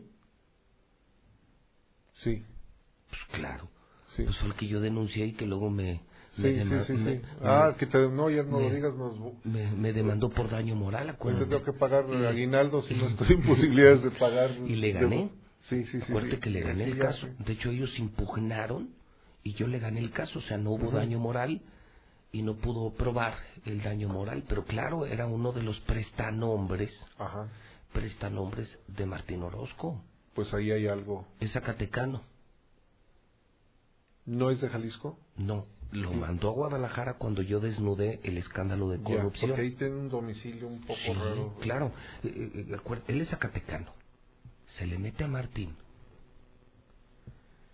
Y cuando yo destapo ese, ese escándalo de corrupción, porque era el que mandaba en la Secretaría de Obras Públicas, por encima del... ¿Cómo se llama este chofer, el gato de Martín que lo hizo secretario? Eh, ¿Altamira? Pepe Ah, es Altamira. Pepe Altamira. Ese lo odiaba, porque el que está, el que asigna todas las obras, y luego lo tuvieron que mandar a Guadalajara a refugiarlo, porque yo destapé la cloaca. Digo, no van a decir, no van a decir nada, pero empieza con L de Luis. ¿Y su apellido es con G de Galarza? Sí. Ah. Con G. Digo, cualquier coincidencia. ¿Esa es mera- misma obra de la que el otro día platicábamos? Cual- ¿O es cualquier otra? coincidencia Sí, es mera coincidencia. Sí, sí, sí, por ¿Qué, ahí qué obra le dieron a LG? Ah, ¿sabes a qué suena la LG, LG, LG? La grande. La grande. De León, Guanajuato. Que es, que es además la número uno allá. ¿Ah, sí? sí? de buenos amigos radiodifusores. Oye, lo que sí es LG, LG, LG. Así le canta Martín en la me acuerdo, mañana. me acuerdo, ¿Sí te sí. acuerdas? Llegaba Sí, aquí, sí, en la- sí. ahora está en FM y también está en primer lugar Mm. como la mexicana. La LG. ¿Y qué le dieron a LG? LG, LG, Un LG. paso de nivel. ¿Otro? Sí, ahí, ¿De- ahí. de cómo? Estamos. ¿Lo estás investigando? Sí, sí, lo estamos. Ah, pues vas a dar. ¿Quieres, Sí, sí, ¿quieres sí, datos? Yo también te los paso. Sí, Yo tengo un sí, chorro sí, de porque- información de ese compa. De a Porque madre. fíjate que algo que ha caracterizado este sexenio es mucha opacidad. En exceso opacidad y con toda la complicidad de eh, los virreyes que están en el ITEA, en el Instituto de Transparencia del Estado de Aguascalientes, que se la pasan poniéndoles estrellitas y estrellitas. Yo me imagino que juegan así como a la escuelita, les llevan la manzanita y se sienten complacidos y le ponen la estrellita a las dependencias. Les ponen calificaciones excelentes, pero no en realidad no rinden eh, cuentas.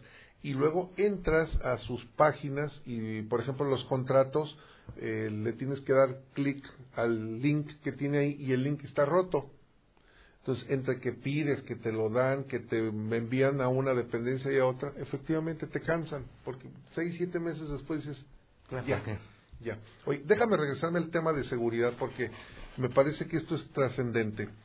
Entre los abogados y en los pasillos de la fiscalía, se comenta que ya el juez eh, Jesús Figueroa se retira en este Ah, mes de cierto, marzo. no, no se te puede porque te leí anoche. Sí, ya se se- él ya se retira porque en la normatividad del del tribu- de qué es el poder, Poder judicial, Judicial. en la normatividad del poder judicial establece que un juez solamente puede gozar hasta de dos años de permiso. El señor solicitó un permiso para siendo juez solicitó un permiso para irse como fiscal y está por concluir su su periodo de autorización y tendría que retirarse en el mes de marzo comentan porque ya empezaron a mencionarse nombres de quienes pudieran ser los sucesores del, del juez Figueroa comentan que el, el juez pues lo que pidió es que a su regreso al poder judicial lo nombren magistrado le quedan dos años para jubilarse y, y terminar su carrera como funcionario judicial Una carrera limpia. sí Oye, el y- tema y que- a ver. es que sería el, en marzo tendríamos un cuarto fiscal A ver, ¿cuántos van? ¿Cuatro? ¿En serio? Sí, está Óscar González Mendívil, Urrutia. René Urrutia de la Vega, Figueroa. Jesús Figueroa Ortega, debe ser el cuarto. y ahora sería el cuarto. En tres años. Chulada, ¿no? Se supone que los fiscales duran cinco, ¿no? O seis. Son Seis ocho, años. Ocho, ocho, ¿no? Son Seis ocho años. años. No, son A- transaccionales. a Jesús Figueroa Ah, bueno, sí, sí. sí, porque él iba a Porque- terminar el periodo que, empie- que empezó Mendívil. Que Oscar empezó González Oscar. González Exacto, son ocho años y él nomás lo termina. lo termina. Mm. Así es. Entonces, esto habla de una inestabilidad en una política de procuración de justicia que, se, que se ve reflejada con la mancha que ya tiene con un comisario en la cárcel, con cuatro Con otro, comandantes en la con- cárcel y uno otro que huyó amenazado de muerte. con un comisario amen- amenazado de muerte. Entonces, eh, pues este, este inestabilidad en la procuración de justicia, en el combate a la delincuencia, en el eh, en- en buscar mecanismos que inhiban o que contengan la el creciente inseguridad, pues no se va a ver coronada porque va a llegar un nuevo fiscal, va a mover gente y va a dictar sus nuevas políticas. Y no Oye. ¿y quién suena? Un abogado que le ha trabajado a Martín y cuya esposa es subsecretaria. Eh, se llama Víctor. eh, pasa, pásame el dato, Mari. Se apellida Pozo. Vázquez Pozo, Pozo. No ahorita el, el nombre del abogado. Si, si me lo manda Mari, ahorita. Confundo mucho su nombre, pero sí se habla ya de una persona que es muy afín a Martín, que es abogado. Otro, otro fiscal a modo. Pues sí, tendría que ser un fiscal carnal, porque si no, no se explicaría cómo, cómo pudiera designarlo. Y, y todo lo que está trayendo es, esta inseguridad lo que está haciendo es tumbar el empleo, eh, no atraer inversiones, una desaceleración económica, lo decías. eh, El desempleo del el INEGI, desempleo del 4%. INEGI. Este mes de octubre, el Seguro Social reportó menos 1.300 1.738 empleos me- menos. O sea, no se generó. Se perdieron Se empleos. perdieron. Ah, pinche Martín es un pendejo. 1.738 empleos se perdieron. Y luego eh, el, el autoempleo, digamos, la propia búsqueda del trabajo, pues lo está castigando, porque, por ejemplo, los señores de Uber hicieron una manifestación el martes, una manifestación pacífica, donde les dijo el, el, el secretario de gobierno, les dijo, pues si no les gusta, métanse de taxistas tradicionales, porque les cobran 10 pesos por día, es decir, 3.600 pesos al año. Para dejarlos trabajar. Para dejarlos trabajar. No. Se cobran piso, pues, de a 10 pesitos por día, no es mucho, pero... Pues multiplícalo por pero los multiplica, Uber que son, son. Así es, entonces los, los uberianos dicen, ¿por qué nos cobran eso? ¿Por qué no lo están cobrando? Porque además van a grabar las plataformas con la modificación que hicieron en la Secretaría de Hacienda, porque además Uber les cobra una comisión, a eso súmale la depresión del automóvil, el mantenimiento, y pues las cuentas al final pues no son tan, tan halagüeñas como se lo esperaban. Y si tú multiplicas 10, 10 pesitos por dos mil que son, Te da un millón de pesos al mes. Un millón de pesos en efectivo al mes. que no son malos, ¿verdad? No, bueno, pues mitad para el de movilidad y mitad para el gober, que el gober lleva comisión en todo. Pues es un dineral el que se están llevando. Y insisto, vamos al caso de la regidora, de una regidora que en caso de comprobarse, pues estás hablando del más modesto cargo público que puede manejar millones de pesos, robar millones de pesos. Imagínate lo que puede robar un gobernador. Con un presupuesto de casi 30 mil millones, porque No, pues fueron no. 25, 26 mil millones el presupuesto de este año, más lo que llega de partidas extraordinarias de, Este año, este año estamos terminando con 27 mil y el próximo año también con mm, menos mm, 200 millones de pesos. O sea, El otros presupuesto- 27 mil. El presupuesto anual. El, prox- el presupuesto anual Es del tantito, ¿eh? el de- 28, como 28 mil millones de pesos. El- de los cuales pone que la mitad se vaya a gasto corriente, pero te quedan 14 mil en compras, obra e infraestructura. 14 mil millones. Quítale el 10%, ¿cuántos son? 1.400 millones. Es lo que hay de diezmo, porque todo es eso. Se van, en se van, se van 14 mil en, en gastos, que es muy caro el gobierno. Pero otros 14 mil son para compras, obras nuevas, etcétera, etcétera. Y en todo eso se pide comisión. Martín en todo pide comisión. Oye, el otro día me decían Rodolfo Carlos que, este- que este también tiene un hermano incómodo. Ya me lo están investigando. Yo no sabía. ¿De Martín? Sí.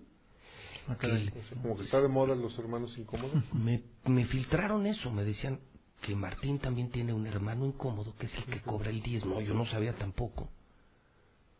No, no sé, no, no quiero decir el nombre, pero lo diré en cuanto lo tenga. Y que lo hace en reuniones junto con el secretario de administración. cómo se llama el secretario de administración? Yo, yo ni en el radar lo tenía. Ni yo. ¿Cómo se llama? A ver si lo puedes investigar, Toño. Bueno, nomás secretario de administración del gobierno actual y que me dicen que ellos son los que físicamente... ¿Se acuerdan de Memo Saúl Rivera del, del Inagua? Sí. ¿Ya Sí, sí, sí. Él era el, el Él era el que encargado. por, por los moches, o sea, si tú querías hacer negocios en el sexenio anterior, tienes que ir con Memo Saúl Rivera, quien luego se reportaba con José Carlos. Aquí el modus operandi es que vas con el secretario de administración, me dicen, y luego al que le entregas la lana es al hermano de Martín, que también, que además, o sea, que es, son como clones de don Ramón, el de la vecindad del Chavo. O sea que es inconfundible, lo ves y, y pues hace cuenta estás viendo a don Ramón. Tienes ahí, él no tiene una idea de quién es el secretario de Es, administración. lo que estoy aquí mira, viendo. Jorge González Pozo es el abogado. Ese es el- que, que, que dicen que va a ser, Va a ser el nuevo fiscal. el nuevo fiscal. Jorge González Pozo. Y su, fiscal. esposa está como funcionaria. Ah, sí, trabaja para Es Martín. subsecretaria. ¿Quién es? Pásame el nombre, ¿no? Mari. Traigo USB, yo traigo mi USB. Mira, según la página de Gobierno del Estado, el titular de la administración es Juan Francisco Larios Esparza. Ese me dijeron. Ah, no, ese me no, dijeron. no. Juan Francisco ese- Larios ese, Esparza. Ese me dijeron, ese me, me filtraron y me están haciendo la investigación. Ese señor Larios es el que está haciendo todas las movidas. Muy El- fino, muy fino el señor El Paz. que tapa las cosas, o sea, el que les da forma es Jaime González. Que le da la estructura jurídica para que no se vaya a meter en problemas legales Martín. Pero el que recibe la lana es este señor Larios y se le entrega a don Ramón, el hermano, hermano, o sea, eh, podríamos Incómodo. decir, el hermano incómodo de Martín, don Ramón Orozco. Don- se llama. No, no Ah, se parece. Son igualitos, Martín Orozco es igualito a don Ramón, no me digan que no. Y se parece el Ya, canal, ya, dicen ya. que se parece más a don Ramón. Entonces ya ando investigando al hermano incómodo y a este señor Larios. ¿Tú ya habías oído hablar de él? Sí, como Porque no. tu, de tu manera No, no, de reaccionar sí, fue sí, como sí, de... sí, sí, tiene, tiene un... Sí tiene cola, tiene largo sí, historial. Tiene largo historial, sí, sí.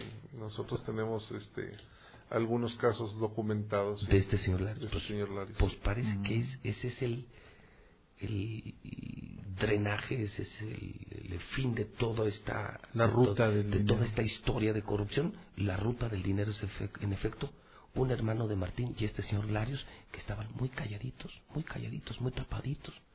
Y ya yo ya los estoy investigando. Ya ahí está la lana, ahí está la papa. Y le sácale cuentas de 14 mil millones. Ahí a cada año le están entregando a Martín 1.400 millones en efectivo. Muchísimo dinero. 1400, ponle que lo que le ordeñen en el camino, ¿qué te gusta? Lleguen mil.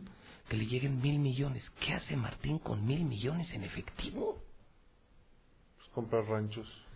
Que ya los está comprando a través del diputado, ex diputado, que ya se peló, que anda desaparecido, Denis Gómez, sí, Denis.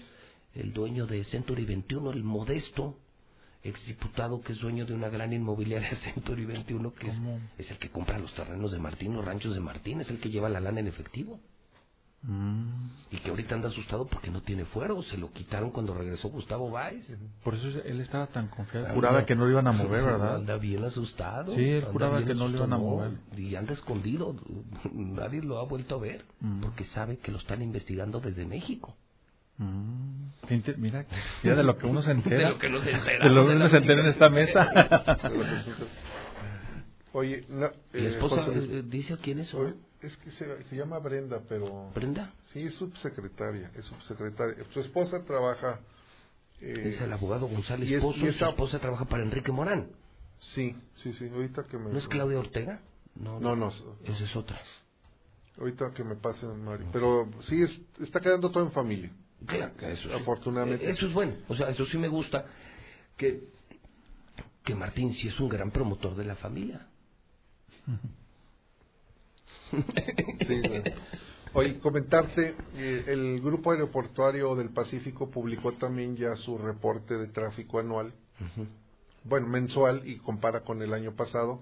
Aguascalientes vuelve a tener eh, la nota, porque de los 14 aeropuertos que opera, una en el, uno en el extranjero, Aguascalientes es el que reporta pérdidas. No manches. 7.4% bajó el tráfico del octubre del 2018 a octubre del 2019. O sea, los dueños del aeropuerto, que más bien dicho son concesionarios. Los concesionarios del aeropuerto. E- En el único aeropuerto en el que pierden dinero es en el de Aguas. Sí. Porque se Siguen cayó, perdiendo, siguen se cayó el perdiendo. tráfico en 7.5%.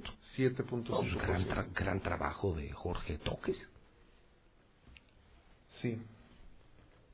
Gran trabajo. Ya tienes el nombre. Subsecret- se llama Brenda, no, no saben su apellido, pero está en la Subsecretaría de Asuntos Jurídicos, efectivamente. Pues Eso está padre, ¿no? Llevar a toda una familia, ¿no? Porque la mantienes unida. Qué barbaridad. La familia unida jamás será vencida. Carlitos, ¿con qué quieres cerrar esta mañana?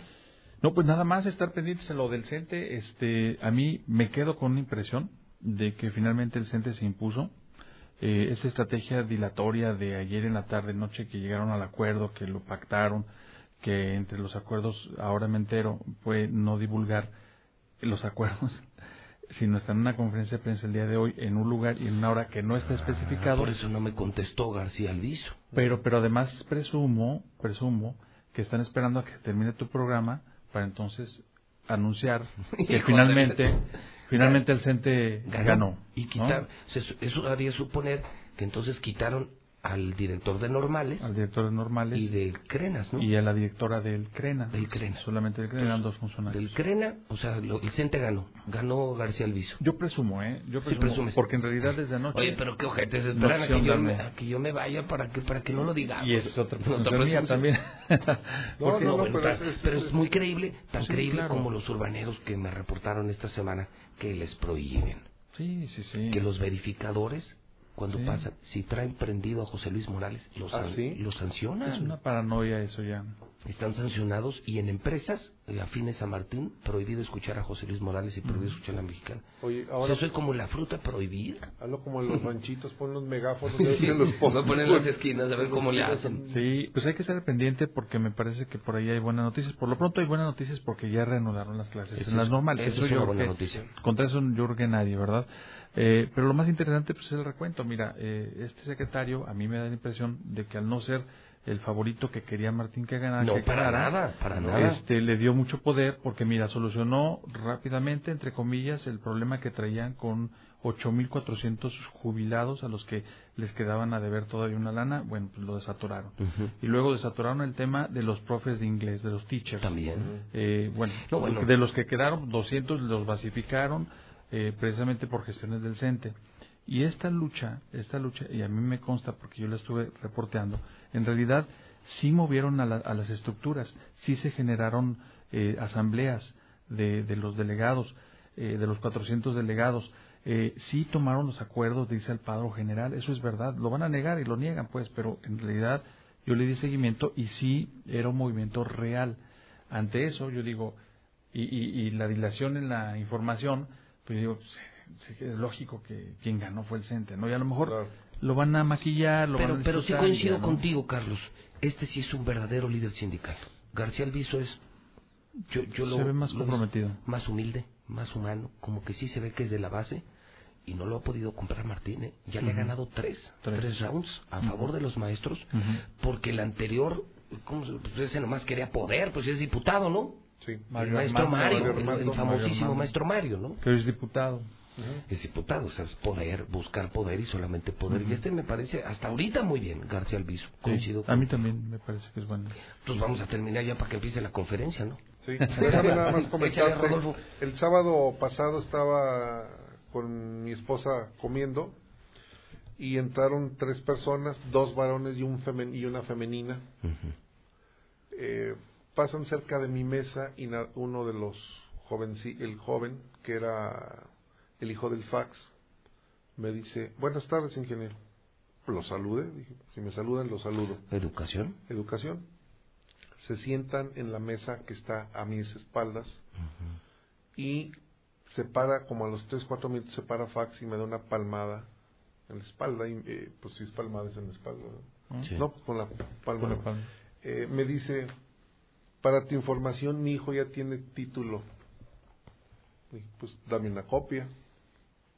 porque yo había publicado que el muchacho se ostentaba como abogado en una área jurídica de la fiscalía sin serlo. Pues mal le respondí, pues dame una copia y lo publico. Se regresa a su mesa y a los cinco minutos se para, yo no sé si iba alcoholizado, crudo, porque ya ves que él es buen bebedor y además se toma las gotitas, esas que pierde el sentido y termina en un hotel. Eh, me da otra palmada y me dice, sigue chin y tú y yo vamos a terminar a madrazos. Le dije, pues de una vez, cabrón, pues de una vez. Y de inmediato su hijo lo retira porque pues iba a haber ahí ya este violencia. O sea, el hijo más consciente y más prudente debo reconocer, debo reconocer en el hijo de Fax Prudencia y educación. Prudencia y educación. Inmediatamente lo empujó, lo agarró con lo, lo abrazó y lo fue empujando y lo fue empujando. Los meseros inmediatamente se acercaron también. ¿no? Y pues aquí va a haber. O sea, te fue a cantar un tiro Sí. dos veces, tú le respondes y le dices, pues, de una vez, pues, pues, ¿para ¿para qué nos esperamos de una vez?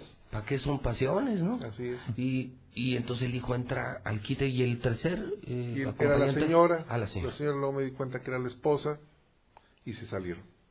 Y ¿Dónde, una- ¿Dónde fue esto? En un restaurante de cortes, de, De cortes, de cortes. de las espadas donde te van Ah, de los brasileños. brasileños, sí. Ok.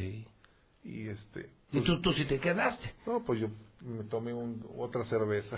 Oye, y además con- aprovechaste que, que es un solo costo por toda la carne. Sí, sí, sí. Y ellos nomás pagaron ni nada. No, no sé si pagaron o no, pero porque mal se sentaron cuando llegó a pues a amenazarme, ¿no? La verdad es que eh, lo, lo, lo sentí hasta fuera del lugar el señor porque estaba su esposa, porque estaba su hijo, estaba mi esposa. No, es que hasta para darte Digo, un en tiro. una cantina como quiera, Para pues, darte un tiro hay momentos, ¿no? Sí. Yo siempre he pensado, cuando está la familia, no. Aunque te digan rajado, no. Claro. Estando la familia, no. Claro. Pero espérate, ahorita déjame la llevo. Y ahorita regreso. ¿Sí me explico? Porque además, ¿para qué las dejas correr? Esas son en el momento. Y si se dan, se dan. Y si no se dan, no se dan. Entonces, el hijo bien. El y- hijo bien. Y, y fax mal. Mal. Yo creo que andaba crudo. ¿verdad? Bueno, pues ahí está ¿Eso fue cuándo? ¿El sábado? El sábado. El, El sábado. sábado. Andaba muy du Brasil. Sí. bueno, señores, que es un honor. Que, hoy qué plática nos echamos de lo que se entera Sí, uno, fíjate. Sí, verdad. Oye, por cierto, no nos referimos a nuestro amigo Mario, ¿verdad? Sí, se No nos pasó. ¿Se nos No. fue? Sí, se nos Se- fue. se escapó. No, bueno, pues ya para la próxima. Anda en el globo. No, bueno, lo único que sí puede salvar es que el que sí ahorita de estarse retorciendo en su oficina es pues, el menonita, ¿no? Porque pues no tuvo representante Martínez también. ¿Quién iba a defender a Martín después de todo? No, pues no hubo defensor de Y el oficio. problema es que ahorita de estar desesperado Mario en un globo como queriéndose bajar. Bájenme, bájenme, necesito hablar a la mexicana. Pues no. Un abrazo, mi querido Mario, donde quiera que te encuentres. Así es, un, un saludos a, Igualmente. A Mario César. Igualmente. También me da gusto saber que ahora va a sentir, ahora va a saber lo que se siente, ¿eh? Lo que se siente volar. Ah.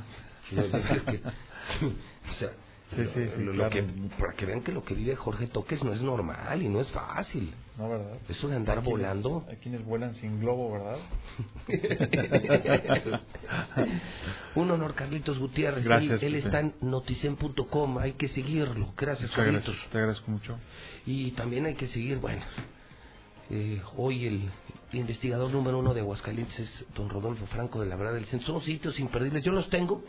Diario les encuentro nota noticia en a- al propio Rodolfo Franco.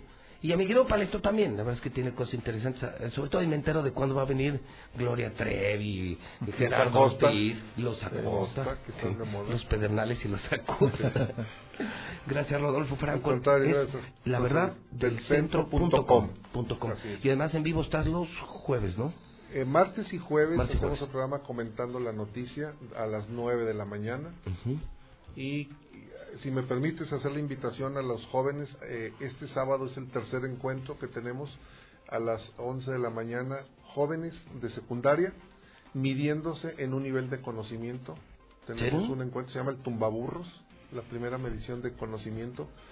Eh, se les preguntan, se son equipos, se enfrenta un equipo contra otro, se les hacen tres, tres eh, baterías de, de preguntas, diez en tres bloques y el que va ganando pues se va pasando hasta la semifinal Y la y final. el día 21 de diciembre me parece que tenemos la gran final.